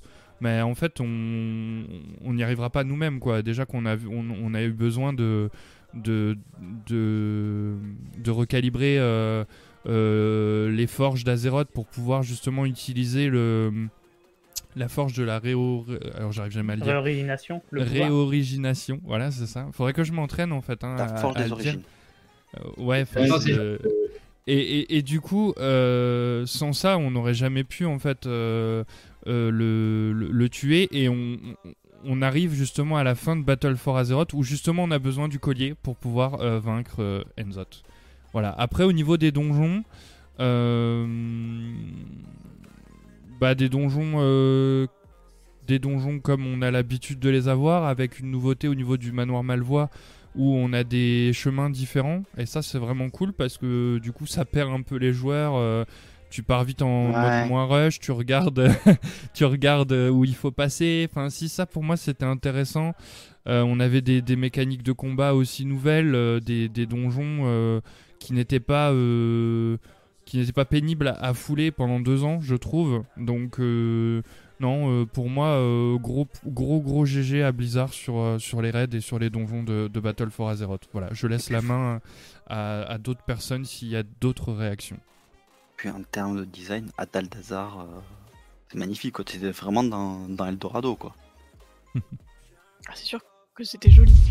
Mais euh, pour rebondir sur ce qu'a dit euh, Crow, euh, Enzot, on l'a pas battu euh, par nos petites mains, hein, faut être honnête. On, l'a battu un peu grâce à Irion euh, et aux corruptions, en fait. On, on a battu Enzot grâce à Enzot. C'est horrible ce que je dis, mais c'est un peu ça. Puisqu'en fait, au, patch 8.3, on a les corruptions qui sont arrivées sur les stuffs, donc un effet supplémentaire qui peut être de, la stat, un effet passif. et en fait, à chaque fois, il y avait un effet néfaste qui était intégré. Donc, c'était l'effet de corruption. Donc, plus on avait de corruption sur nous, plus on avait des effets négatifs qui arrivaient. Donc, au début, c'était mignon, c'était des ralentissements. Puis à la fin, c'était un one-shot, donc c'était moins mignon. Heureusement, Irion nous a filé sa jolie cape légendaire pour contrer les effets de, de la corruption.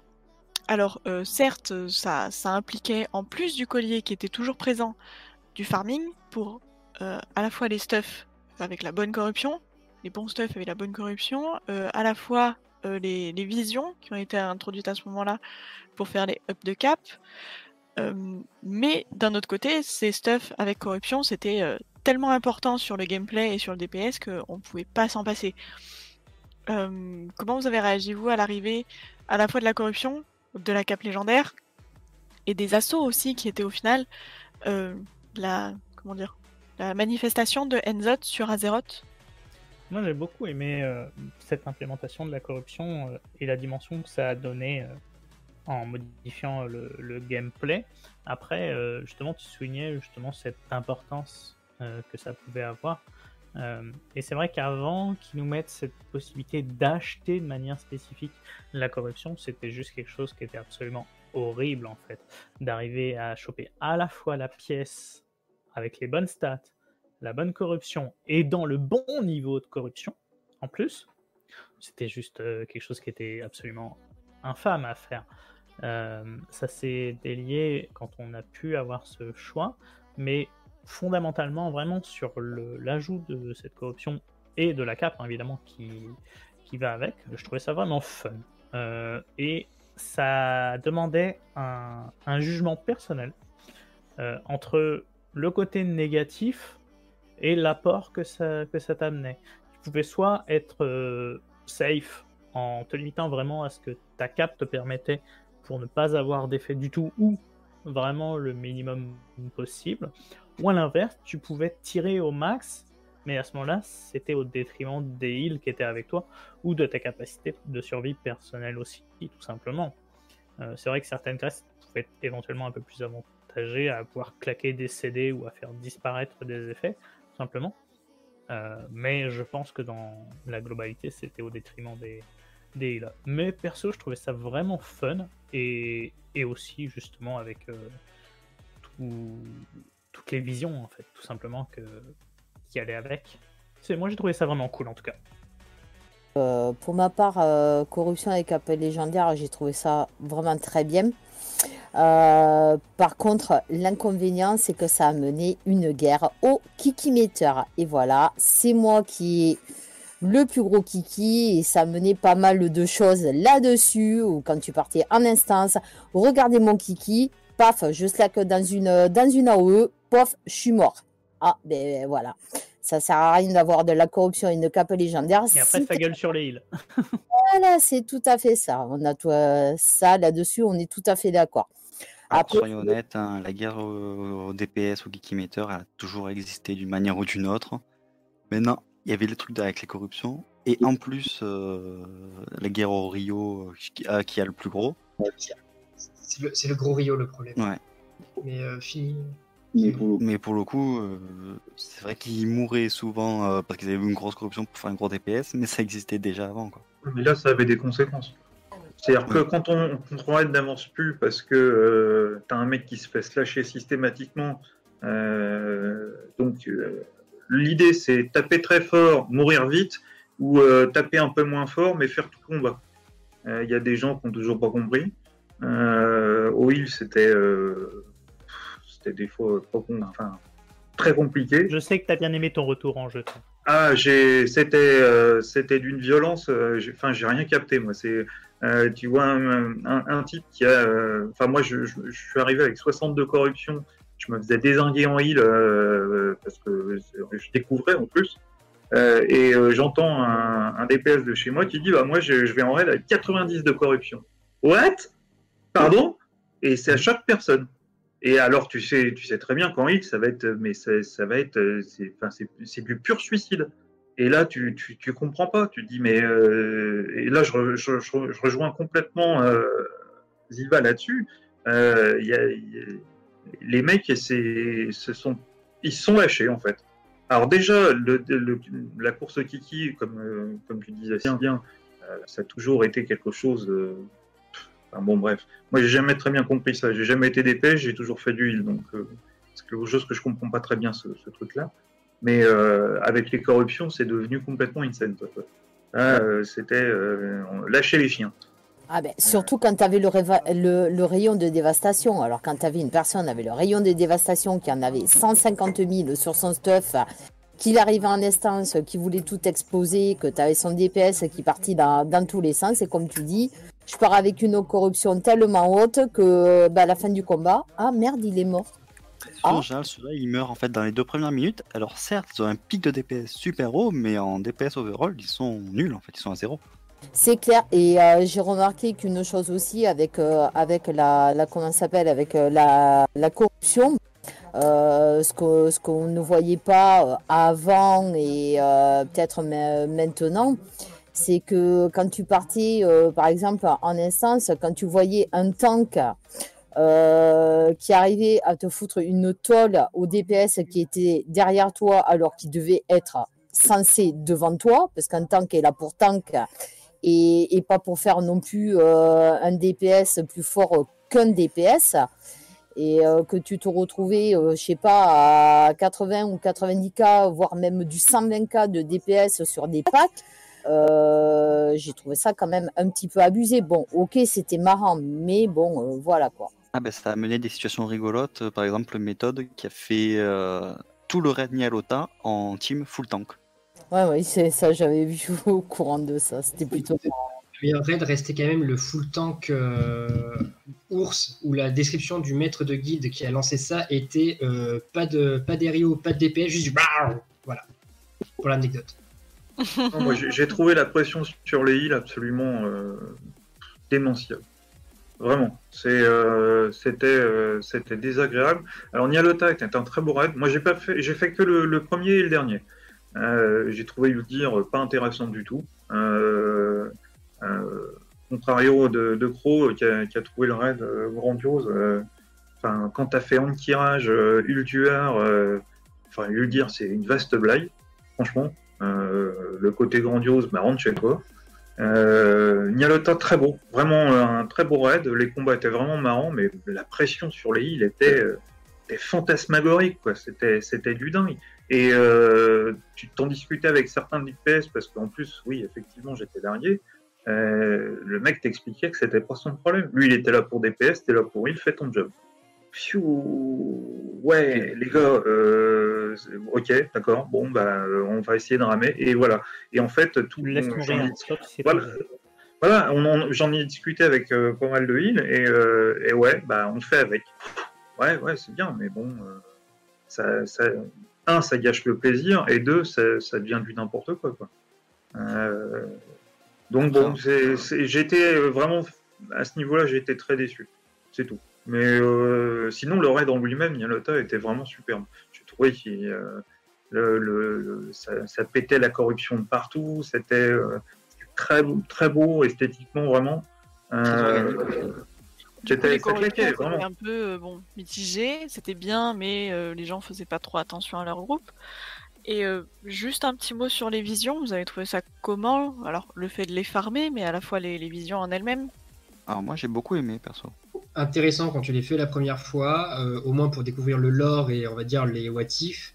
Par contre, euh, au bout d'un moment, c'est juste chiant de devoir la refaire 14, 5, euh, 14 000 fois, histoire de juste d'avoir ta cape euh, maxée.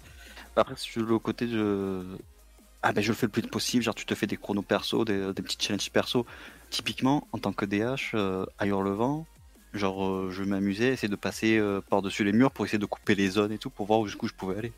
Moi, j'ai trouvé ça très inégal, justement. Euh, J'ai beaucoup aimé, mais très inégal, justement, entre le fait d'être un cac ou un caster, tout simplement, juste ça.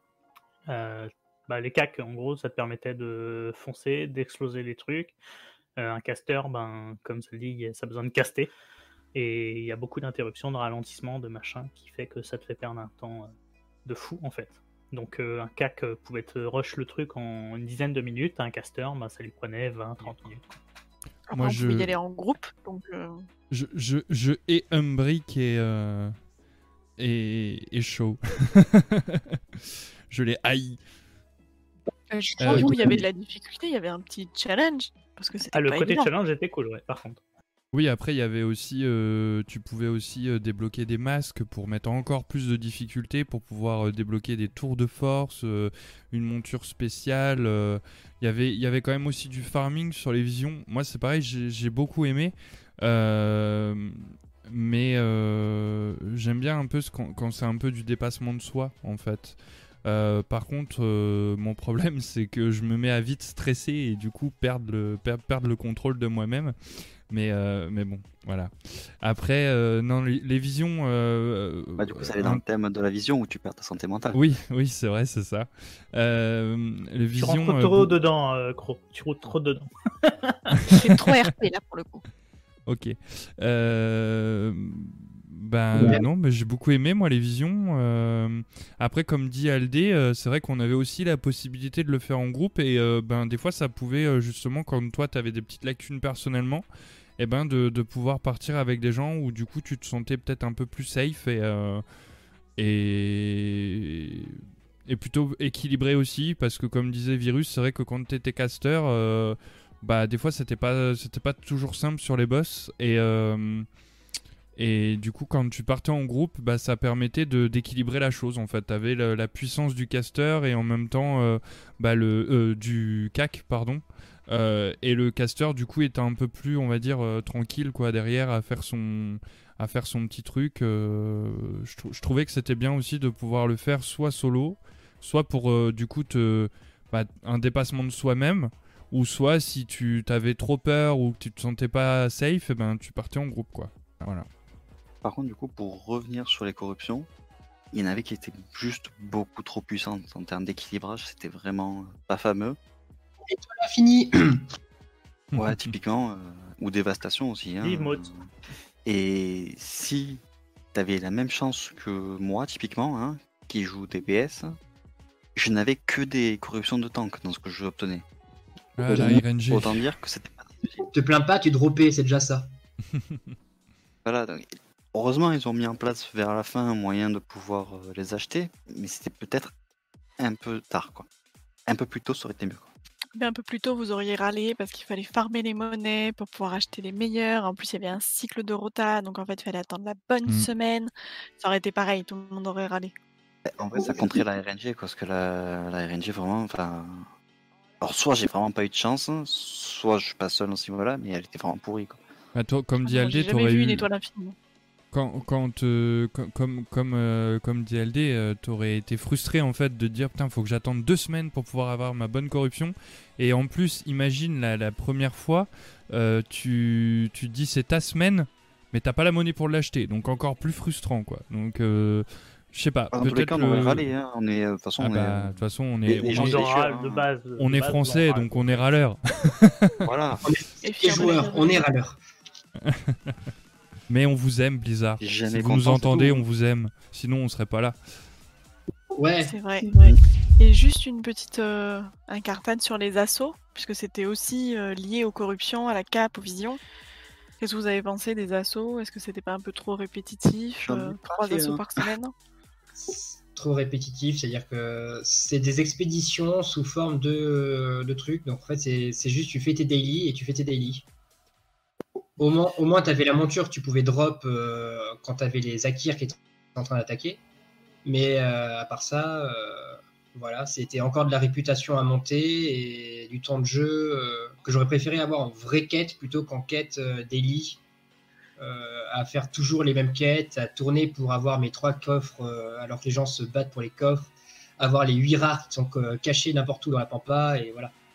Ouais, beaucoup de répétitions, je suis tout à fait d'accord avec. C'est euh, des avec XP Flo. 2.0, en fait, Et des surtout corrompues. Ils ont mis ça où on a dû se le taper pendant pas mal de temps parce que tu avais l'obligation de récupérer euh, l'essence euh, bis de ta spé.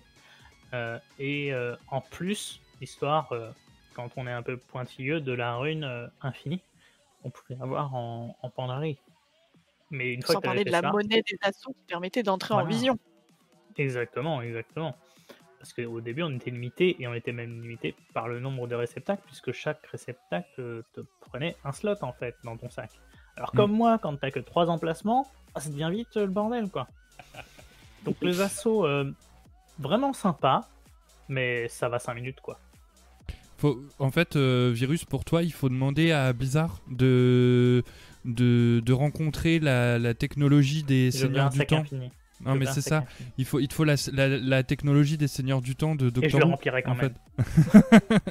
Continuer On sur, un sac trou noir. sur une dernière zone, enfin, dernière double zone qui est apparue à, à la 8.3. euh, même à la, oui, à la 8.3, c'est. euh, Non, 8.4, 8.2. Merde, je suis perdue. 8.2. Bref, 8.4, ça n'existe pas. Ok. Donc ça a été deux zones ajoutées à ce moment-là, très différentes, très bien identifiées graphiquement. Qu'est-ce que vous avez pensé de ces deux zones? Alors, autant graphiquement, euh, Najatar, j'ai pas du tout aimé, clairement. Mechagon, c'était cool. Moi, j'ai bien apprécié euh, l'ambiance visuelle. On, sentait vraiment le côté euh, décharge, bric-à-brac. vraiment que les gnomes, là, ils sont vraiment faits avec ce qu'ils trouvaient. Et c'était très, très système D. C'était très plaisant à voir ni en termes d'ambiance. Après, ça Moi, reste. j'ai- kiffé vraiment les deux, ouais. Pareil, euh, j'ai kiffé vraiment les, les deux. Euh, Najatar aussi, vraiment Najatar, euh, j'ai beaucoup aimé. Euh, Alors après, justement, moi, ça m'a pas du tout gêné le fait qu'il y ait différents étages. Euh, c'est- C'était cool, c'était vraiment sympa de se balader un petit peu partout. Et Mechagod, au final, tu te dis, ben, c'est notre futur à nous, on est en train de saloper partout. Et il va falloir faire du bric-à-brac après, quoi. Par contre, Mechagon, il va y avoir un point noir sur l'ambiance. C'est que bah, les gnomes, on sait que niveau ingénierie, quand ça foire, ça fait. C'est surprise. Hein, on sait pas ce que ça va faire. Ben, je l'ai pas trop senti en fait. Genre, euh, Bah, C'est normal, on est dans la Ils avaient juste un roi. c'est tout, fou. Le problème Ah oui. de pour moi, enfin de Mechagon pour moi, c'est c'est la déchetterie justement. On est derrière, même dans les dans la BD qui nous avait sorti ou autre, on nous vend les- la grandeur de Mechagon à l'intérieur. Et en fait, toutes tes quêtes, à part le donjon, tu les fais à l'extérieur. Ce qui fait qu'en fait, toute la beauté de la ville, tu ne la vois pas. Et moi, c'est vraiment ce qui m'a déçu. Bon, à part que ce soit des délits, mais bon, vous avez compris que j'aime pas les délits. Et euh, voilà, c'est c'est c'est une déchetterie quoi. Donc, euh, C'est C'est vrai que autant sur Nazjatar et sur Mekagon, on nous a vendu. Enfin, moi je sais qu'on m'a toujours parlé d'Ashara comme étant la grande mage, la plus forte, la plus machin, la cité magnifique engloutie avec elle. On arrive, il n'y a que des algues. Euh, non, moi je voulais un vrai, une vraie ville en fait. euh, Il n'y avait qu'une partie de Najatar qui était en vraie ville et Mekagon c'est exactement pareil. On nous a vendu une cité euh, magnifique euh, construite par les ingénieurs et tout. Et on se retrouve dans il des décharges. C'est très décevant quand même. Il En manque, euh, Très bon d'une entreprise de- d'algues. Voilà. il, il- il manque en fait euh, peut-être une partie de Najatar euh, qui était Ginage Shari, mais bon, vu que tout était détruit, je sais pas ce qu'ils auraient pu mettre de plus quoi. Donc euh, après moi le, le, le- le truc que j'ai le truc que j'ai beaucoup aimé avec Najatar, c'est que au début il y avait un bug et on pouvait passer au-delà de la vague et on pouvait aller un petit peu explorer. Ça, je l'avais fait en live aussi avec euh, euh, avec Guise et euh, c'était c'était vraiment un bon moment. On est on est passé de l'autre côté de la vague et on a exploré un peu ce qu'il y avait. Bon, euh, pas on pouvait pas aller trop trop loin parce qu'après on avait le on était limité avec le, le souffle, Euh, mais euh, mais c'était vraiment bien. Et pour le coup, tu vois, moi je suis complètement euh, à l'opposé de toi, Xentis, par rapport à Najatar, mais j'ai trouvé ça sublime, quoi. C'est. Alors euh, certes, c'est l'océan, on sait bien comment c'est sous l'océan, hein, même, euh, même dans la vraie vie, c'est pas. Mais je trouvais justement de pouvoir voir un peu comment c'était les. Non, moi j'ai kiffé avec les, les raies qui volaient et tout. Enfin, non, moi franchement j'ai beaucoup aimé quoi. Que ce soit Najatar ou Mechagone, même Mechagone, le côté de décharge ne m'a pas dérangé. Et c'est pas parce que je joue Gnome, hein. Mais euh, non, moi j'ai- trouvé ça en plus euh, raccord avec la zone aussi de la rade de Tiragarde parce que faut, faut pas oublier que bah, Mechagone on y va euh, depuis la rade de Tiragarde et on le savait, c'était, enfin on savait qu'il y avait quelque chose dans cette zone là puisque pendant les quêtes euh, on nous disait que il fallait attendre et que au moment propice on saurait quoi. Et, et voilà, moi j'ai pas, pas été du tout étonné parce que je, je, je savais qu'il y avait quelque chose par la suite. Et vraiment, non, j'ai vraiment beaucoup aimé que ce soit euh, niveau graphique, euh, niveau. Je trouve que Blizzard, ils ont vraiment une. euh, Ils arrivent vraiment à faire même quelque chose de très foutoir, très décharge, très. Voilà, de rendre la, la- la- chose vivante et, et vivable aussi. Moi, je. Enfin, j'aime beaucoup, quoi. Après, je. J'adore World of Warcraft, donc c'est vrai que j'ai du mal de parler un petit peu négativement de World of Warcraft. Voilà. Après, je vais donner une mention spéciale à... au donjon Mechagone, où au final, en fait, on se balade dans l'île en général. Oui, Le, donjon, c'est l'île en, en elle-même. Ah, c'est- vrai que moi, je vais dire qu'un Arjatar, j'ai trouvé super joli. Après, quand tu euh, quand arrives le, le vol, que tu peux prendre ton envol pour regarder Narjatar depuis euh, vue du ciel, euh, c'est c'est vraiment euh, magnifique. Euh, Mechagone, j'ai trouvé ça bon euh, plus particulier, euh, son côté décharge et tout ça, euh, bon voilà quoi. Mais c'est vrai que quand tu rentres après dans le donjon et que tu te balades partout, ben, euh, ouais, c'est, je trouve ça sympa. Par contre, une super zone par PVP. Là, si, si tu veux faire la PVP là-dedans, je trouve ça, ça plutôt sympa quoi. Par rapport à Narjata. Alors, moi, je vais faire mon, euh, mon vieux con, certainement. Vas-y, fais ton Sam, fais ton Sam. Euh, Moi, j'ai joué, donc- je joue donc depuis Vanilla. Euh, Najjatar euh, souffre de la comparaison avec Vashir. C'est vraiment sublime. Donc, c'est la zone de cataclysme où tu as un énorme palais absolument magnifique où tu, tu peux avec des Nayas un peu partout. Et j'espérais retrouver ça. Et euh, cette idée de palais, justement, euh, pour rejoindre un ce que tu disais, où je m'attendais vraiment à un truc euh, dantesque, avec Ashara en plein milieu, qui allait nous, nous en mettre plein le millefeuille. Et, et non, en fait, c'est la mer s'est retirée, t'as un trou, et voilà. Donc, c'était sympa. Une véritable purge au début, quand t'es à pied.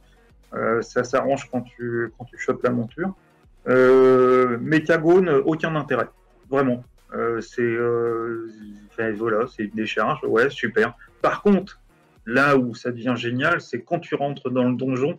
Là, tu vois vraiment tout le côté grandiose du truc, et là, tu comprends vraiment la, dimension de, ce peuple. Mais la décharge, enfin voilà, quoi, tu, c'est plat, c'est, t'as une petite montagne au bout, voilà, c'est bien. Enfin, c'est c'est moche. C'est moche et ça n'a pas, a d'intérêt, quoi. Il y a des murlocs. Quand il y a des murlocs, c'est que c'est bien. Il y a, y a des gloups là. Voilà. D'autres remarques sur Nazjata? On te perd. Ouais, le, fabu le Fabulity m'a Non, gonflé. c'est bon pour moi. tu vois certains trucs de Najatar, euh, plus ce qui était décrit, tu le vois surtout dans le raid euh, d'Ashara, ou euh, surtout les passages tu sais, où tu prends la boule et que tu voyages d'un point à un autre.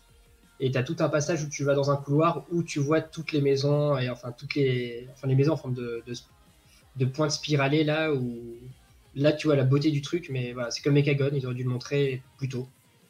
En fait, vrai. t'as l'impression que t'es sur le palier du, euh, du truc, en fait. C'est ça, t'es- t'es sur le palier, euh, t'es sur la devanture, euh, le, le, le petit terre-plein devant le château. Château que tu ne vois même pas d'ailleurs, puisque tu vois juste euh, quelques, quelques habitations. euh. Mais non, moi je- j'espérais voir ce, ce putain de palais vraiment magnifique qu'ils avaient fait à Vachir, qui était vraiment beau, euh, avec des, des zones euh, vraiment très travaillées. Bon, dommage. Dommage. L'avantage. Ah, qui est toujours sur le côté, qui est toujours, enfin, Ozumat, qui est toujours sur le côté et toujours visible Oui. à Mais qui n'a servi à rien encore. C'est ça, c'est ça, c'est C'est une ça. déco. Je me suis dit un raid, un raid de, de un raid de de de de- d'Ashara, enfin de oui, de- avec euh, quoi, pour thème Ashara sans Ozumat, ça fait quand même bizarre quoi. Mais j'étais bien content quand même de le retrouver de le retrouver à Najatar parce que il est quand même emblématique quoi. C'est un petit peu euh, c'est un petit peu le toutou d'Ashara quoi, Ozumat donc euh, bon. C'est ça. Il est emblématique, mais en même temps, le seul truc qu'il a réellement fait de marquant a été Redcon. Donc, euh, Oui. Après, euh, après, ce qu'on peut souligner aussi vite fait au niveau lore sur Najatar, c'est un petit peu la réunification de la Horde et de l'Alli- et de l'Alliance, euh, justement pour euh, bah, combattre un ennemi commun, quoi. Voilà. Ben, c'est con à dire qu'une des quêtes les plus marquantes de Najatar reste quand même d'aller chercher Bane. C'est Du coup, pas Najatar. voilà, c'est ça. C'est euh, tu la prends là-bas, on te fait va là-bas, Bane a besoin d'aide. Tu vas l'aider et c'est une quête de Najatar. Tu fais ouais, j'avais d'autres choses. Sinon les gars, fin du monde tout ça. Spoil. Mais du coup, on peut dire aussi que Corsandre a fait la monnaie de sa pièce et du coup, ça mérite. Ah oui. euh, ah oui, oui, Corsan qui au final euh, se fait bien avoir, quoi. Bah non, extrêmement sexy. Hein, je suis désolé. Hein. C'était mérité. Bah oui, c'était mérité, attends. euh. Ouais, c'est un Ah bon point. de, toute le façon, à partir du moment où on la voit frame 1, frame 1, on sait que c'est une traite, c'est une méchante. Genre, ça se voit Oui. son design. Oui, puis sa façon de Donc, parler, tu sa peux façon rigoler d'agir. C'est moi j'ai beaucoup aimé la, la- justement la quête euh, de, de l'or de, de la rade où, où tu, décou- enfin, tu justement tu découvres le, la, toute la supercherie de, de Corsan quoi. Côté Horde, en fait, tu sais que c'est une méchante pour une raison toute conne. C'est à Voldoon. Les seuls pirates que tu affrontes sur tout le territoire hors Ouais, d'eux, c'est les mecs. Donc tu fais bon, je pense qu'elle va foutre la merde aussi côté Alliance. Pas du tout. Ah. Après, après, il faut, après, il faut dire que dans ce, dans ce raid, dans ce raid-là, c'est quand même la première fois aussi où on combat un poisson sous l'eau. Ça, c'est une exclusivité qu'on Ah oui, n'avait c'est pas, vu- pas Le behemoth, ouais. Et en plus, on peut se faire manger par d'autres poissons. C'est trop bien.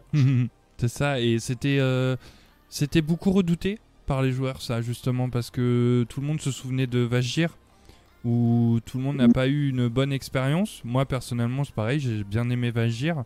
Et, euh, et c'est vrai que c'était beaucoup redouté par les joueurs, hein, ce combat de, de- du Behemoth. hein.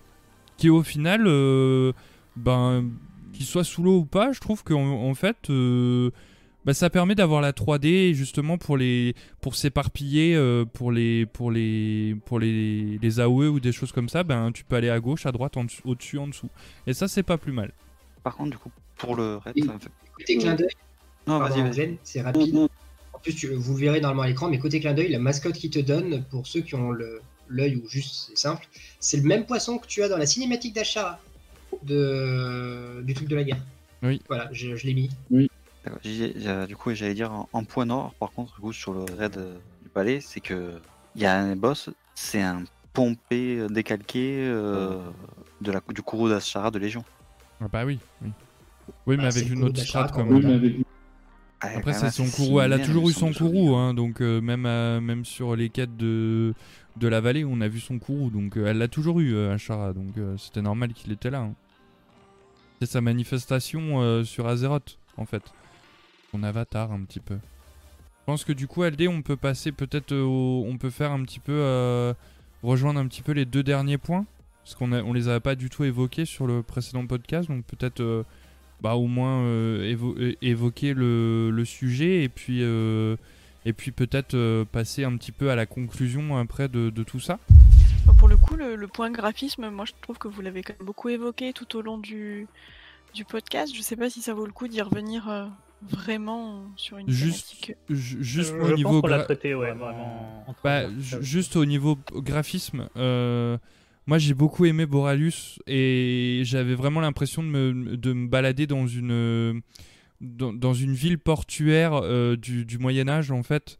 Et ça, c'était vraiment. euh, euh, Enfin, c'était vraiment cool. En fait, le, le- graphisme des, des- maisons, le fait qu'on puisse marcher sur les toits aussi, moi ça m'a fait triper dès le début. Enfin voilà, les, les- le, le, graphisme général de, Battle for Azeroth est très, est très bien, est très bien thématisé.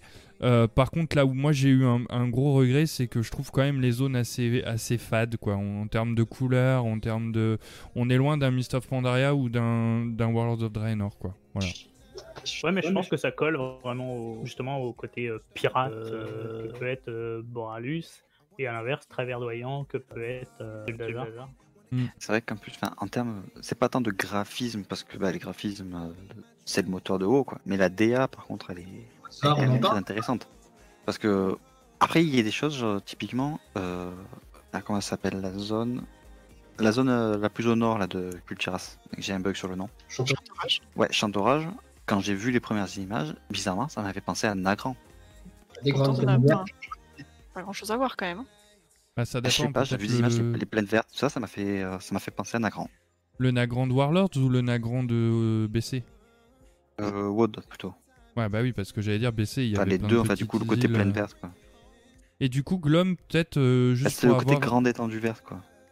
Glom, peut-être juste pour avoir un petit point de vue euh, de ce que t'as pensé des graphismes, toi, côté Horde. Moi perso, j'ai adoré. Dès les premiers jours, j'ai pris des screens un peu partout. Euh, comme je disais, Vol'dun, je la trouve extrêmement reposante, surtout de nuit. Euh, Nazmir a vraiment ce côté euh, jungle dense que j'ai du mal à retrouver sur d'autres zones. Bon, Duldazar compte pas parce que c'est la capitale, donc à force on s'en lasse, même si c'est aussi magnifique. Et j'ai vraiment un coup de cœur pour Drosvar, où en termes d'ambiance et de couleur, pour moi c'est la plus belle. Et sinon, c'est surtout le, ce qui m'a beaucoup fait accrocher. Bon, là, j'ai cité un côté allianceux, mais euh, c'est le- les petits détails qu'ils ont rajoutés pour rendre le tout vivant. Euh, du genre, si tu vas euh, au sud, sud-ouest de Chantorage, là où tu as les ours, tu vas, les, tu vas voir les ours ou les loups attaquer les d'autres mobs qui passent à côté Oui, et, oui. euh, et les chasser et les manger. Et juste ça, ça, ça, rend le truc vivant en fait. Et ça, ils l'ont fait aussi depuis, euh, de- depuis Légion, où quand tu agresses les PNJ, ils te parlent, ils te... Ben voilà, et ça, c'est, ça a rendu déjà un peu plus vivant le, le jeu à ce moment-là. Et là, ils ont, ils ont fait la continuité de, euh, bah, de, de ce que les PNJ, les, les, les mobs s'attaquent entre eux, euh, se titillent. euh, voilà, euh, avant, on avait juste, euh, je sais pas, moi, une grenouille qui mangeait une libellule. Et là, c'est vraiment des, des PNJ que tu dois tuer. pour les quêtes ou des. Et c'est vrai que ça rend, ça rend la chose beaucoup plus vivante. Les étines qui, qui, qui, qui, envoient des, des rochers, enfin voilà, c'est, vraiment, c'est vraiment beaucoup plus vivant. On est beaucoup plus, Réaliste. Ouais, voilà, Ouais, voilà. réaliste, c'est ça. Dans les villes, euh, par exemple, à la fin de la campagne de guerre, quand la Horde et Alliance font la paix, tu te balades dans les Orgrimmar ou tout ça, et tu as des, des dialogues qui sont, euh, qui sont aléatoires, ou euh, par exemple, côté Alliance, tu vas voir qu'ils n'ont aucune confiance. euh, enfin, certains vont dire c'est la fin de la Horde, enfin, c'est la fin de la guerre, d'autres vont dire non, c'est juste jusqu'à ce que ça reprenne. Tout ça. Euh, côté Horde, tu vas voir, euh, par exemple, le, le plus marquant, ça reste euh, dans la banque où euh, t'as un mec qui, a- qui était un ancien loyaliste de Sylvanas qui a voulu rentrer dans la banque et qui se fait virer. Et ça, c'est pas une quête ou autre, c'est juste t'étais rentré euh, poser tes trois fleurs que t'avais chopées quelque part et tu tombes là-dessus. C'est vrai. C'est vrai que nous, c'est pareil, on a ça aussi à Boralus. Euh, bon, ça parle plus de Teldrassil, de, de Tyrande, de, de Sylvanas, tout ça. Mais euh, c'est c'est pareil en fait. En- ben, on avait ça à Zuldazar un petit peu et on avait euh, Grimar, surtout euh, par rapport aux loyalistes. Alors Grimard, c'était vraiment, euh, enfin, c'était, c'était partout quoi. Où que tu te baladais hein, dans Grimard, t'avais des, surtout quand tu jouais à mort-vivant d'ailleurs, tu, tu te faisais insulter un peu partout, on te jetait des tomates dessus et tout. C'était vraiment, Ouais. vraiment super. Souvenir de Lich King avec les joueurs DK. Ah, les DK, ouais, qui se faisaient noter. ouais. T'as aussi dans les petits détails ben, les grosses figures, genre Thrall, tout ça, qui normalement sont juste euh, sur un point fixe à, à te dire bonjour voyageurs. Là, tu, tu y vas se balader, par exemple, t'as le- la rencontre entre Thrall et. Alors, j'ai oublié son nom, mais la Thrall du, la Thrall du futur alternatif de Draenor qu'on a ramené avec les Magars et qui se, qui se croisent. Et vraiment, t'as t'as l'impression que c'est presque tendu entre eux, c'est marrant. D'accord. Alors qu'en tant que joueur, tu sais que c'est la même. Ouais, c'est intéressant ça, tu vois, j'étais pas du tout au courant. Et toi, justement, euh, comment tu as appris euh, le fait que maintenant tu n'allais plus avoir un seul chef de guerre, mais que tu as un conseil de guerre? J'attends de voir parce que j'aime bien avoir le chef de guerre parce que je suis habitué à ça. Le conseil, on va voir s'il va être utilisé parce que euh, là, je viens par exemple monter à Warlord, mais euh, Vol'jin, malheureusement, est passé chef de guerre à fin Pandaria. On attendait de grandes choses de lui et il a presque pas été utilisé. Genre, il te dit bravo, t'as un port à Warlord, c'est tout. Et après, tu revois les gens où il se fait buter. Ce qui fait que, par exemple, euh, on a eu des chefs de guerre on a eu des trucs, enfin, on attendait des choses et on n'a rien eu. Et là, ils sont en train de, se rattraper un peu euh, depuis euh, BFA en le faisant revenir en esprit. Mais euh, je sais pas, j'ai peur que soit ils vont en faire quelque chose, soit ils vont rien en faire du tout. Et quand euh, ça risque sûrement de passer sur la catégorie secret, mais quand tu écoutes les murmures, les murmures là c'est maintenant que j'ai l'impression que ça va se tourner vers l'Alliance les problèmes, et on va rigoler. Chez. Ah Bah enfin quand même parce que depuis Mop vous bouffez hein. Je veux pas être vulgaire mais c'est un peu ça et euh, bah du coup c'est- intéressant d'avoir euh, ce point de vue là. Moi je trouve aussi qu'il par exemple en train de lire euh, le, le le roman Shadow Rising ouais Shadow Rising dans les ombres. C'est vachement houleux en fait au sein du conseil et et c'est pour ça je sais pas trop en fait si on le ressent aussi in game.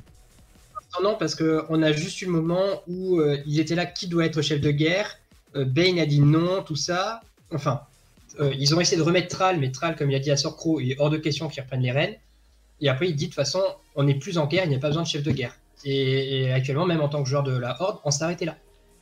Après, j'ai pas fait trop l'intro Shadowlands côté Horde, puisque je suis passé en RP, mais on n'en entend pas trop parler d'eux non plus, c'est-à-dire qu'ils nous ont pas, pas dit des trucs. Mhm, D'accord. Moi j'ai Karine sur le chat qui dit les chefs de guerre c'est comme les profs de défense contre les forces du mal dans Harry Potter. Euh, ils changent tout le temps. Oui, c'est- clair que c'est des CDD. hein. Il y a un turnover chez la Horde, je crois pas. Ouais. C'est pas une bonne voir- la Horde que Thrall a tenu, le, a tenu le haut du pavé pendant très longtemps euh, et il était tout à fait convenable. Euh, ils ont voulu changer ça à Cataclysme en lui donnant une importance euh, encore plus euh, dantesque. Enfin voilà, c'est de- il était déjà un héros dans la Horde et il est devenu un héros pour tout le monde en fait. Non, il était Euh, juste là. universel. Voilà. Et, euh, et après, oui, ça a été un jeu de chaise musicale. bon, il y a eu Garrosh qui est devenu cinglé, Vol'jin qui était euh, un personnage très respecté euh, dans la Horde, puisque euh, dans les quêtes euh, de Vanilla, on en entend quand même pas mal parler, même s'il est très peu interventionniste. Bon, après, il se fait sécher. Et Sylvanas, en fait, c'était un bon truc parce qu'elle a, toujours été. elle a toujours eu une grande réputation dans, la Horde.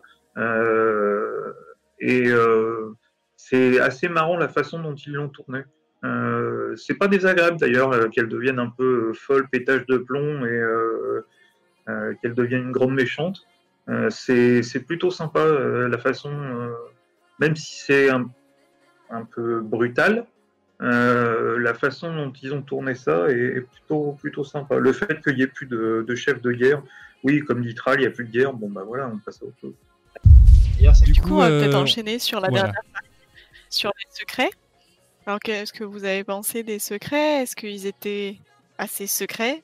Alors franchement, la, contraire, ceinture, rien que pour son jeu de mots. euh, Ah, on reparle euh, on, on parle de conscience collective. Il a, il a légitimement sa place. hein. Ouais, ouais, ouais, conscience collective. Euh, Le truc où on te disait, ouais, tu vas pouvoir euh, monter à plusieurs dans une seule monture. Oui, à condition que, ben, euh, que les personnes qui les font en groupe euh, avec toi soient avec toi pour pouvoir partager la monture. Autrement, ben, si quelqu'un l'a pas fait avec toi, il reste par terre. Moi, j'ai trouvé ça très marrant, la conscience collective. Franchement, c'était rigolo. On a passé une soirée bah, avec Vivi, Aldé euh, et les autres. euh, on a bien rigolé. Euh, Riquet Voilà. C'est euh, non, franchement, c'était sympa. Euh, maintenant, j'ai pas tout fait parce que, comme euh, vous savez, j'ai pas pu euh, être présent tout le long de, de l'extension. Mais euh, non, non, il y, a- il y a eu des trucs sympas. J'ai trouvé euh, ça un peu plus, ce serait bien. Euh, plus, je t'arrête de- tout de suite. Il y a quand même eu le serpent de Najatar, conscience collective, fabulicieux, le harnais de Cafon pour la Horde, la butineuse de Demiel pour l'Alliance, le jeune macabre, Bal, Félicia, Murloc violet, gemme d'acquiescement, boucle temporelle et les six musiques secrètes. Plus, t'es sûr? Ouais, ouais, effectivement, j'en ai zappé pas mal, mais bon, c'était. euh, Ouais, moi j'ai trouvé- mais j'aime bien moi ces trucs-là, donc. euh, T'as parlé de la, de la, de la gemme d'acquiescement et de la ceinture de après Oui. Baal? Ouais. Non, on a, Et on a vraiment été euh, gâté. euh, on a vraiment été gâté en fait euh, euh, au niveau des, des secrets de sur Battle for Azeroth, une continuité de ce qui est apparu, il me semble, à Légion. Si je me Il y en a trompe pas. toujours eu plus ou moins. ouais, plus ou moins, ouais. Euh, par contre, le, le- là où je trouve peut-être un petit peu dommage, c'est que c'est très compliqué. En fait, on, nous, on suit juste un guide. Euh, on a du mal en fait de trouver la première pièce du puzzle, la première pièce du puzzle. Alors peut-être aussi parce qu'on fait peut-être pas attention aux moindres détails ou tout ça.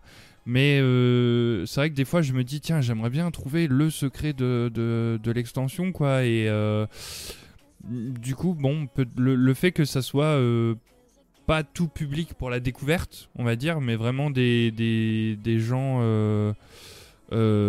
beaucoup plus euh, beaucoup plus expérimentés là-dessus c'est un peu mon regret quoi c'est le fait de dire ouais j'aimerais bien découvrir euh, j'ai découvert le secret quoi c'est moi qui ai lancé le truc quoi c'est vrai que ça Ah, ça serait cool quoi mais Il y, a des, il y a des groupes Discord de recherche de secrets et tout, mais euh, limite ils cherchent dans les fichiers du jeu le détail près, ils fouillent le ça. jeu au peigne fin, quoi. C'est un truc. Avant le secret c'était les bugs. C'est. Oui, C'est vrai, quand tu rentrais à BC, euh, il y avait euh, dans, dans une des instances de BC où tu pouvais passer à travers un mur, tomber dans le vide, et en fait tu rentrais dans un monde parallèle où c'était euh, tout simplement la structure du jeu. Euh, je crois même que je dois avoir encore des, euh, des copies d'écran de, de ce truc-là, où euh, tu rentres vraiment dans le monde. Et c'était fascinant, quoi. T'avais aussi, euh, à à l'époque Vanilla BC, t'avais euh, à l'emplacement à peu près de Pandaria, t'avais l'île des, euh, l'île des tests en fait.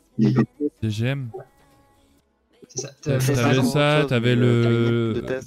T'avais l'exploration de Dijal en construction, enfin il y avait- il y avait plein plein plein plein plein de choses. euh, mais là c'est amené plus vraiment autour du farming euh, pour avoir une monture ou une mascotte à la fin. euh, ou, ou aussi même de la transmo, puisqu'à la ceinture c'était la, c'était la nouveauté de ça.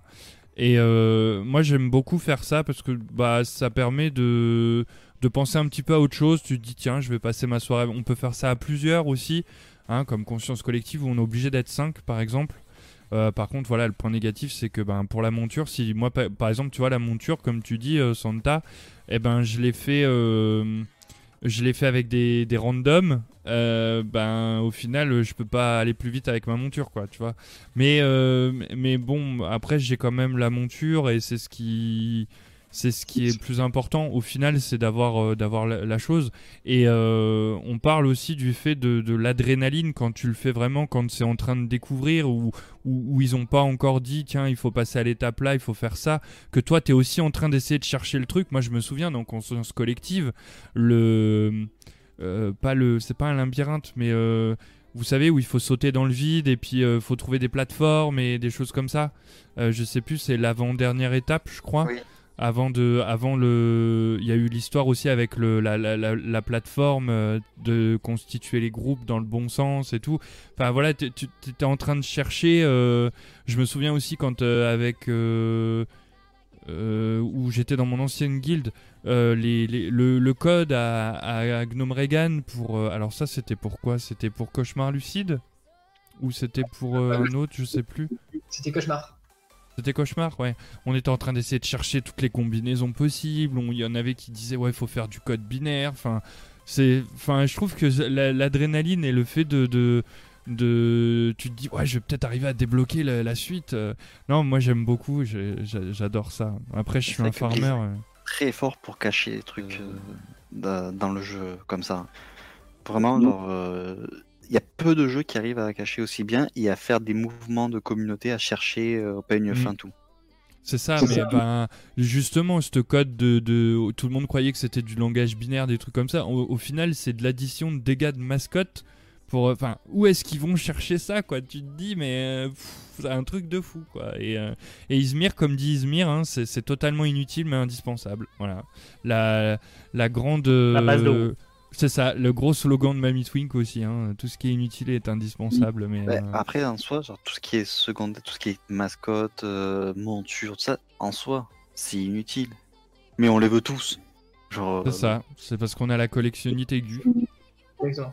D'ailleurs, vite fait, Cro, euh, alors je vais essayer de pas trop, enfin de pas spoil tout court, mais quand tu, par rapport à ta déception de, euh, c'est très dur de trouver les premiers trucs, et celle, ils ont, je trouve qu'ils ont fait des efforts là-dessus, et tu as une monture où tu as juste à parler à des PNJ, et c'est une quête non dite, c'est-à-dire c'est pas une quête qui va être donnée, tu as juste à parler à une personne, et en ouais, fait, je vois c'est quoi, oui, oui, je vois. Mais on en parlera euh, plus tard parce que là on est sur du, du Shadowlands. Mais euh, j'ai- j'aime beaucoup aussi comment ils ont amené les rares et des choses comme ça sur, euh, sur Shadowlands. Mais on en parlera. Euh, c'est on surtout en pour parlera. tu disais et que ils ont fait attention à ça, ils sont en train de Ouais. tourner vers le bon côté, de pas trop dur et pas, enfin pour les deux, pour les casus et pour ceux qui vont retourner chaque caillou qui existe sur cette planète. Ah ouais, non, mais parce que Bah, les cailloux, que- quoi, il fallait, fallait le trouver quand même, le truc. euh, les orbes aussi pour euh, celle de Légion. Enfin, euh, c'était. euh, Enfin, faut, faut, faut que tu te dises quand même. De, de cl- vou- vouloir cliquer sur un caillou, quoi. C'est, il y en a Et partout puis même des pour cailloux. balle, euh, il te faut une mascotte précise euh, Ouais. pour pouvoir traverser la, enfin pour pouvoir la récupérer dans la lave quoi. Ouais. Euh, Mm. Faut trouver l'idée quoi. C'est ça, le fait de- de- de- d'avoir besoin d'autres secrets aussi, parce que Una c'était un secret de Légion aussi. Euh, le fait d'avoir besoin d'autres secrets pour pouvoir euh, faire le secret, ça c'est aussi, euh, c'est aussi bien parce que moi du coup bah, j'ai voulu avoir Una pour pouvoir euh, libérer Baal. Voilà, Bah, au mais final, en euh, plus, pas libérer, euh, mais euh, pouvoir l'affronter parce que sinon c'est juste infaisable quoi. Bah, Et final, si tu plus, fais pas euh, ça, tu peux pas accéder euh, à la ceinture. Donc à la euh, ceinture. voilà, c'est ça, c'est cette suite de, de trucs que j'aime encore plus quoi. Du coup ça fait la ceinture c'est un secret dans le secret dans le secret. C'est ça. non, non, mais c'est un vraiment. C'est ça, c'est vraiment tordu. Et en plus et- Blizzard se permet de se foutre de nous parce que son nom anglais la ceinture c'est la waste of time, Ouais, la perte de temps. Et en même temps c'est le jeu de mots ça. parce que la waste c'est la ceinture. Eh oui. Est-ce que, euh, du coup, euh, Santa, toi, t'as as un petit avis là-dessus euh, de grande farmeuse? Ah ben oui, par rapport au secret, j'en ai fait, j'en ai fait quelques-uns. Comme je disais, j'avais fait conscience, conscience collective. J'ai fait celle par rapport aux mascottes. La seule que j'ai pas fait, c'est cauchemar, parce que alors, voilà, ça c'était pas pas plus un kiff là-dessus, plutôt une prise de tête qu'autre chose. Donc, euh, donc voilà, il y, a, il y en a certains qui étaient vraiment, euh, vraiment bien faits par rapport à, à. Et ben, euh, comme j'ai euh, un ami sur, sur le jeu euh, qui, qui avait euh, Yuna, ben, c'est lui qui qui me l'a débloqué pour que je puisse euh, pour que je puisse l'affronter. Donc, euh, donc voilà, parce que quand une personne posait euh, Una, tu pouvais aller affronter, affronter Bâle sans, problème. Donc, euh, il avait fait ça pour moi. Et euh, non, autrement, j'ai trouvé ça plutôt, plutôt sympa. Ça apporte quelque chose de plus au niveau des extensions et pour les farmers qui aiment bien justement avoir des choses inutiles mais indispensables à avoir dans leur collection. Puis on voit qu'il y a une évolution quand même au fil des extensions dans comment sont gérés les secrets. Parce que par exemple, à Lich King, le proto Drake, perdu dans le temps, c'était un secret euh, concrètement. J'ai vu si tu veux un secret du qui date de Lich King qui était trouvé, je crois, ben, à Légion, c'est euh, Terki. Qui lui, par contre, euh, était vraiment secret où tu devais aller dans un endroit où tu avais une faille et tu avais une grosse perle et c'était pas sur la perle qu'il fallait cliquer, mais derrière. Et tu avais ton murloc blanc. D'accord, j'étais j'étais pas au courant dessus. Arnaque.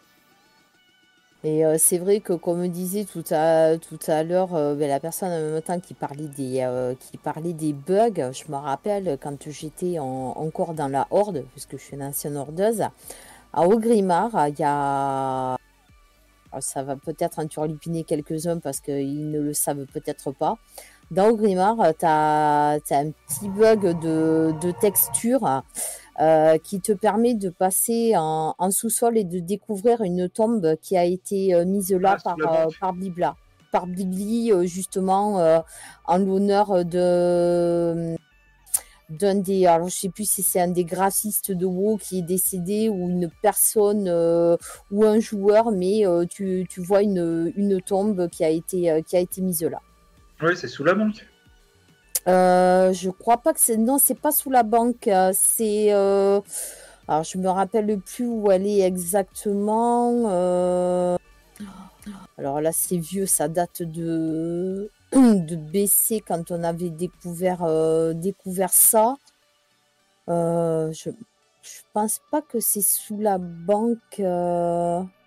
Pourra faire un podcast guide de Je- tous les secrets euh, qui ne sont pas des secrets, mais des bugs voilà. implémentés volontairement ou non par Blizzard. Le jeu bug ou secret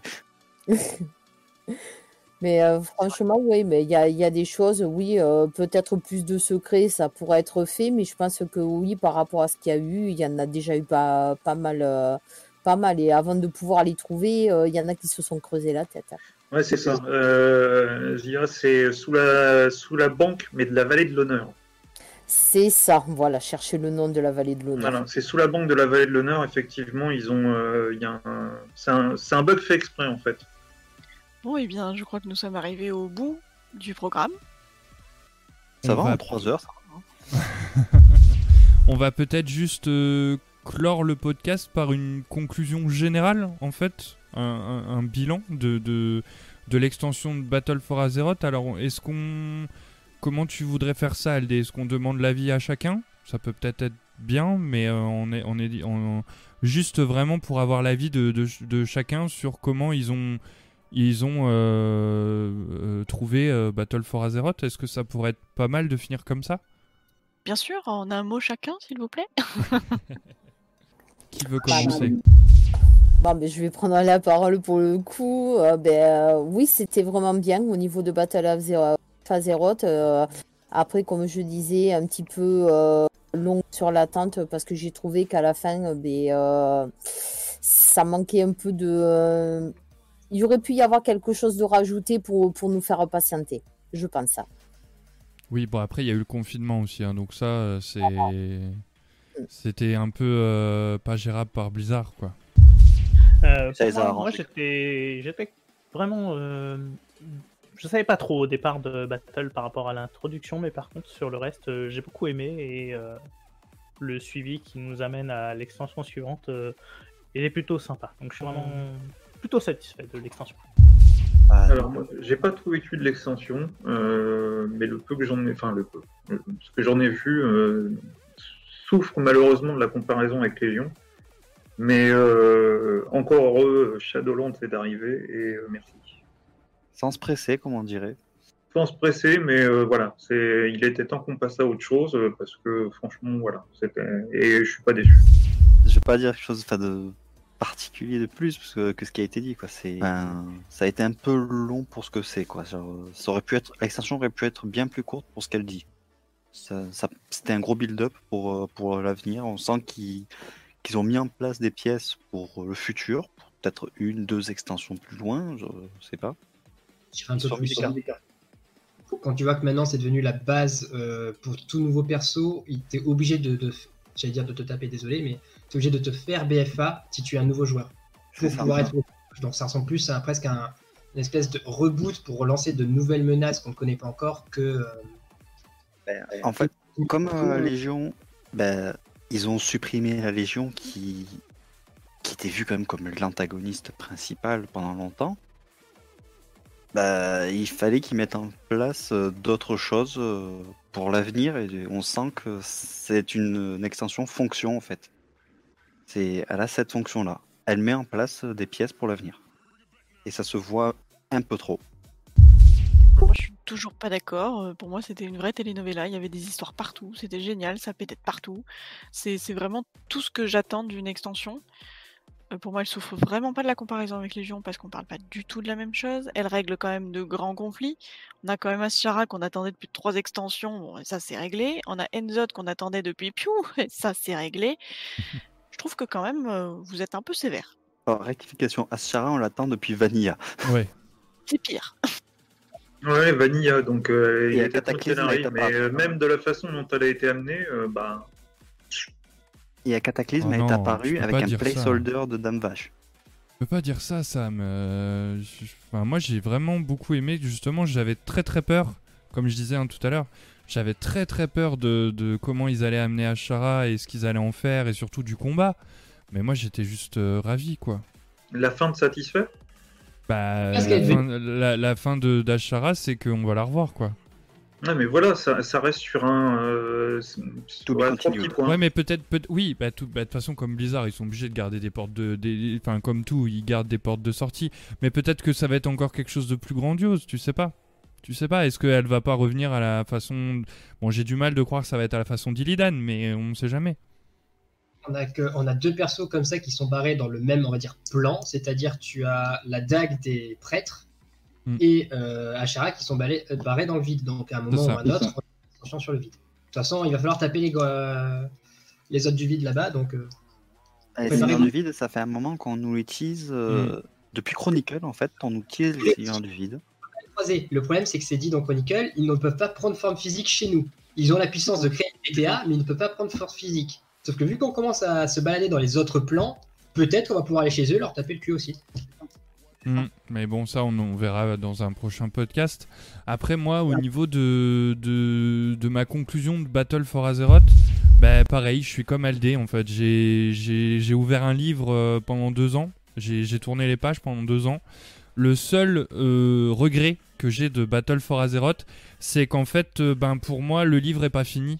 Et que euh, ben, on sait pas si Azeroth, euh, au final, on l'a sauvé, si, comme on, comme on le voit encore actuellement là je enfin j'ai fait un peu exprès de faire comme ça pour clôturer le stream c'est que on a l'épée en fond donc c'est vraiment euh, le début de Battle for Azeroth et euh, j'ai mis le jouet qui est la gemme d'acquiescement donc un, des secrets de BFA où en fait on finit avec Enzot et, euh, et donc on a, on a cette fin avec Enzot mais au final on sait pas si euh, ben, Azeroth l'épée est toujours là comme vous pouvez le voir. On est, on est sur Shadowlands et l'épée est toujours là et toujours bien menaçante même.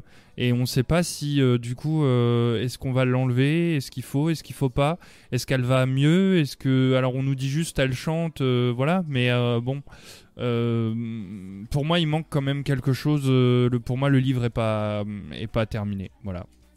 Celle qui chante, hein, si tu suis la dernière phrase d'Aleria par rapport au vide après la chute de Nizot, c'est que normalement les voix pour elle devaient s'éteindre et les voix ne se sont pas éteintes. Au contraire, t'en as beaucoup plus qui chantent dans sa tête. Voilà. de qui? De Aleria? De Aleria, oui. ouais mais elle est pas censée Oui, donc- entendre Azeroth Non, mais elle entend le vide. Non, oui Elle est encore vide. on a, on a tué le dernier dieu très ancien très actif. Elle, pour elle, les voix de, elle a dit que les voix devaient se calmer euh, parce que l'influence du très ancien a quand même extrêmement diminué sur Azeroth. Et elle, elle répond non, en fait, les voix sont encore plus bruyantes qu'avant et elles sont beaucoup plus nombreuses. Et elles sont en train de chanter aussi. donc est-ce que le vide passerait pas à travers l'épée pour euh, je sais pas Ah, mais je dirais que maintenant, Azeroth, déjà que tout le monde la voulait, ça va être encore pire maintenant. ouais bah oui bah là de toute façon hmm. enfin euh, on en parlera plus tard Non, sans doute des Du coup, euh, euh, aime à, à mettre des trucs dans toutes les extensions, de teaser des informations, euh, même si c'est pour qu'en trois extensions plus tard, ils mettent des pièces au fur et à mesure maintenant.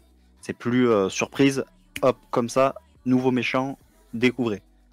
Ils mettent euh, au moins une ou deux extensions avant euh, des pièces pour, donc euh, je pense qu'à Shadowlands on aura quelques infos en plus. Alors moi sur le chat, euh, j'ai euh, j'ai moi, alors je sais pas comment on dit ton pseudo, mais je vais dire moi du coup, alors qui n'est pas moi. Euh, BFA, je pense qu'ils n'ont pas fini de la développer, mais après ça a été bâclé à mon avis, mon avis personnel. On a Karine qui dit oui, je pense que la fin de BFA a été bâclée pour pouvoir sortir Shadowlands plus vite. Et on a Izmir qui dit en fait il manque un peu ce que l'on est, ce que l'on est en train de faire. Voilà. Donc, euh, et Izmir aussi qui dit limite c'est une chorale dans sa tête par rapport à ce que tu disais, Glum. Euh, Glum, on a eu ton point de vue Ou non, je crois pas. Hein. Il reste que toi Merde, merde. Enfin, ton, ta conclusion, je veux dire, je crois pas. Ou alors c'est moi qui. beaucoup de, de trucs par rapport, euh, surtout le côté négatif, mais moi je tiens à préciser que je me suis éclaté. J'ai adoré taper sur l'Alliance, j'ai adoré faire le meilleur barbecue de ma vie au début d'extension. Euh, j'ai adoré taper sur mes potes hors d'eux parce qu'ils n'étaient pas d'accord avec moi et ce que disait la Dame Noire. Puis après, taper sur les gens qui disaient qu'ils étaient d'accord avec la Dame Noire parce qu'il faut taper sur tout le monde. Mais sinon, je me suis éclaté sur cette extension et voilà. Du coup, j'imagine que tu as récupéré le couteau de Ensot pour taper sur tout le monde. PVP malheureusement. Et euh, ok, donc en fait, on, on- bah, j'espère que vous avez, euh, euh, vous avez un petit peu euh, euh, compris nos points de vue Est-ce que pour vous aussi, euh, c'est euh, quelque chose qui, qui, au final, si vous aviez des, des- avis euh, un petit peu négatifs sur l'extension, comme beaucoup, hein, on, on- entend beaucoup parler de BFA de façon négative. Euh, donc c'est aussi un peu le but de ce podcast, c'est aussi de pouvoir vous amener des différents avis qui sont à la fois aussi peut-être négatifs, mais aussi des positifs. Donc euh, voilà, en espérant que ça ait, que ça ait pu euh, euh, peut-être euh, vous faire penser euh, un petit peu euh, autrement. Voilà, même si, euh, même si chacun a sa façon de penser. Donc, donc voilà, on espère que euh, vous avez vraiment euh, passé un beau moment sur le podcast. Euh, je pense qu'on peut le clore. hein. Ça reste un avis, quoi, ce qu'on a. hein. Bah oui, non, mais c'est le but de ce podcast en fait, c'est donner nos avis sur, sur, sur les choses. Et là, on voulait vraiment refaire ce, refaire ce podcast perdu, hein, voilà, donc pour qu'il existe en vrai. Donc j'espère que, ben, que notre travail vous plaît et que, et que vous serez euh, au, rendez-vous pour le prochain, euh, qui pour l'instant n'est toujours pas euh, programmé et qui normalement devrait parler de Shadowlands pour le coup. voilà, voilà. Donc bah, merci à vous tous d'avoir été présents, merci à vous tous d'avoir réagi. Merci également aux participants. On a, on a passé un très très bon moment. Je sais pas, je pense que vous êtes tous d'accord pour, pour, euh, pour, pour, pour trouver comme moi qu'on a passé un beau moment et que, euh, et, et- et que ça vous a plu et puis que et puis qu'on vous retrouvera sur les sur les prochains podcasts. Voilà, je sais pas si euh, vous avez encore euh, quelque chose à dire, euh, Aldé, Virus ou même euh, même les autres. Ah Non, moi j'ai trouvé ça vraiment cool, etc. Bon bah on a été sympa, on a invité un hors deux, hein, mais bon voilà, je pense que c'est c'est bienveillant de notre part. On a réveillé un hors 2 même. Invité, je tiens à dire que je suis sorti du lit. Hein. Non, Non, c'était franchement, cool, c'était cool. Moi, je, re- je reviendrai même avec plaisir si, si on me- si on m'y autorise, franchement. Bah, c'est pareil pour moi. Moi, j'ai trouvé ça vraiment très bien. Et ben en tout cas merci euh, merci à vous tous, merci euh, à Glom d'avoir dépanné euh, au dernier moment, en espérant du coup que cette découverte de podcast t'a plu et puis que ben pareil tu auras envie toujours de donner ton point de vue un peu différent du, du nôtre par rapport à la faction que tu joues, que tu main. Merci à vous tous. Et je vais clore ce podcast euh, justement en vous informant euh, que, alors pas encore euh, actuellement, mais tout bientôt, vous pourrez retrouver nos podcasts sur les plateformes de streaming. Il y aura, il va être publié sur Encore et Encore se chargera en fait de répercuter sur les autres plateformes. Euh, euh, comment euh, Spotify, Deezer, iTunes, voilà, c'est vraiment quelque chose qui est fait pour pour être écouté, qui n'est pas vraiment fait pour être regardé, mais en même temps, il va y avoir aussi une chaîne YouTube qui va s'appeler Au cœur d'Azeroth, comme le nom du podcast, où vous pourrez retrouver ben justement nos, nos lives. Vous pouvez aussi les retrouver sur sur ma chaîne Twitch. Euh, on n'oublie pas Virus aussi, même si actuellement il ne peut pas streamer.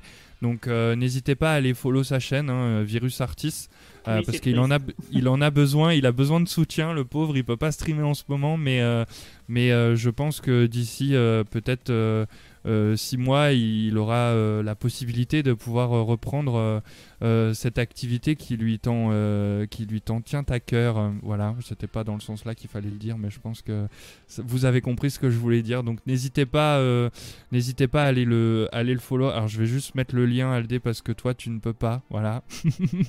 mais je vais le mettre, ne t'inquiète pas, voilà. Et ben je vous laisse clôturer euh, si vous avez encore quelque chose à dire et sinon bah on va, on, va vous laisser euh, retourner dans le néant distordu les petits diablotins. Vache.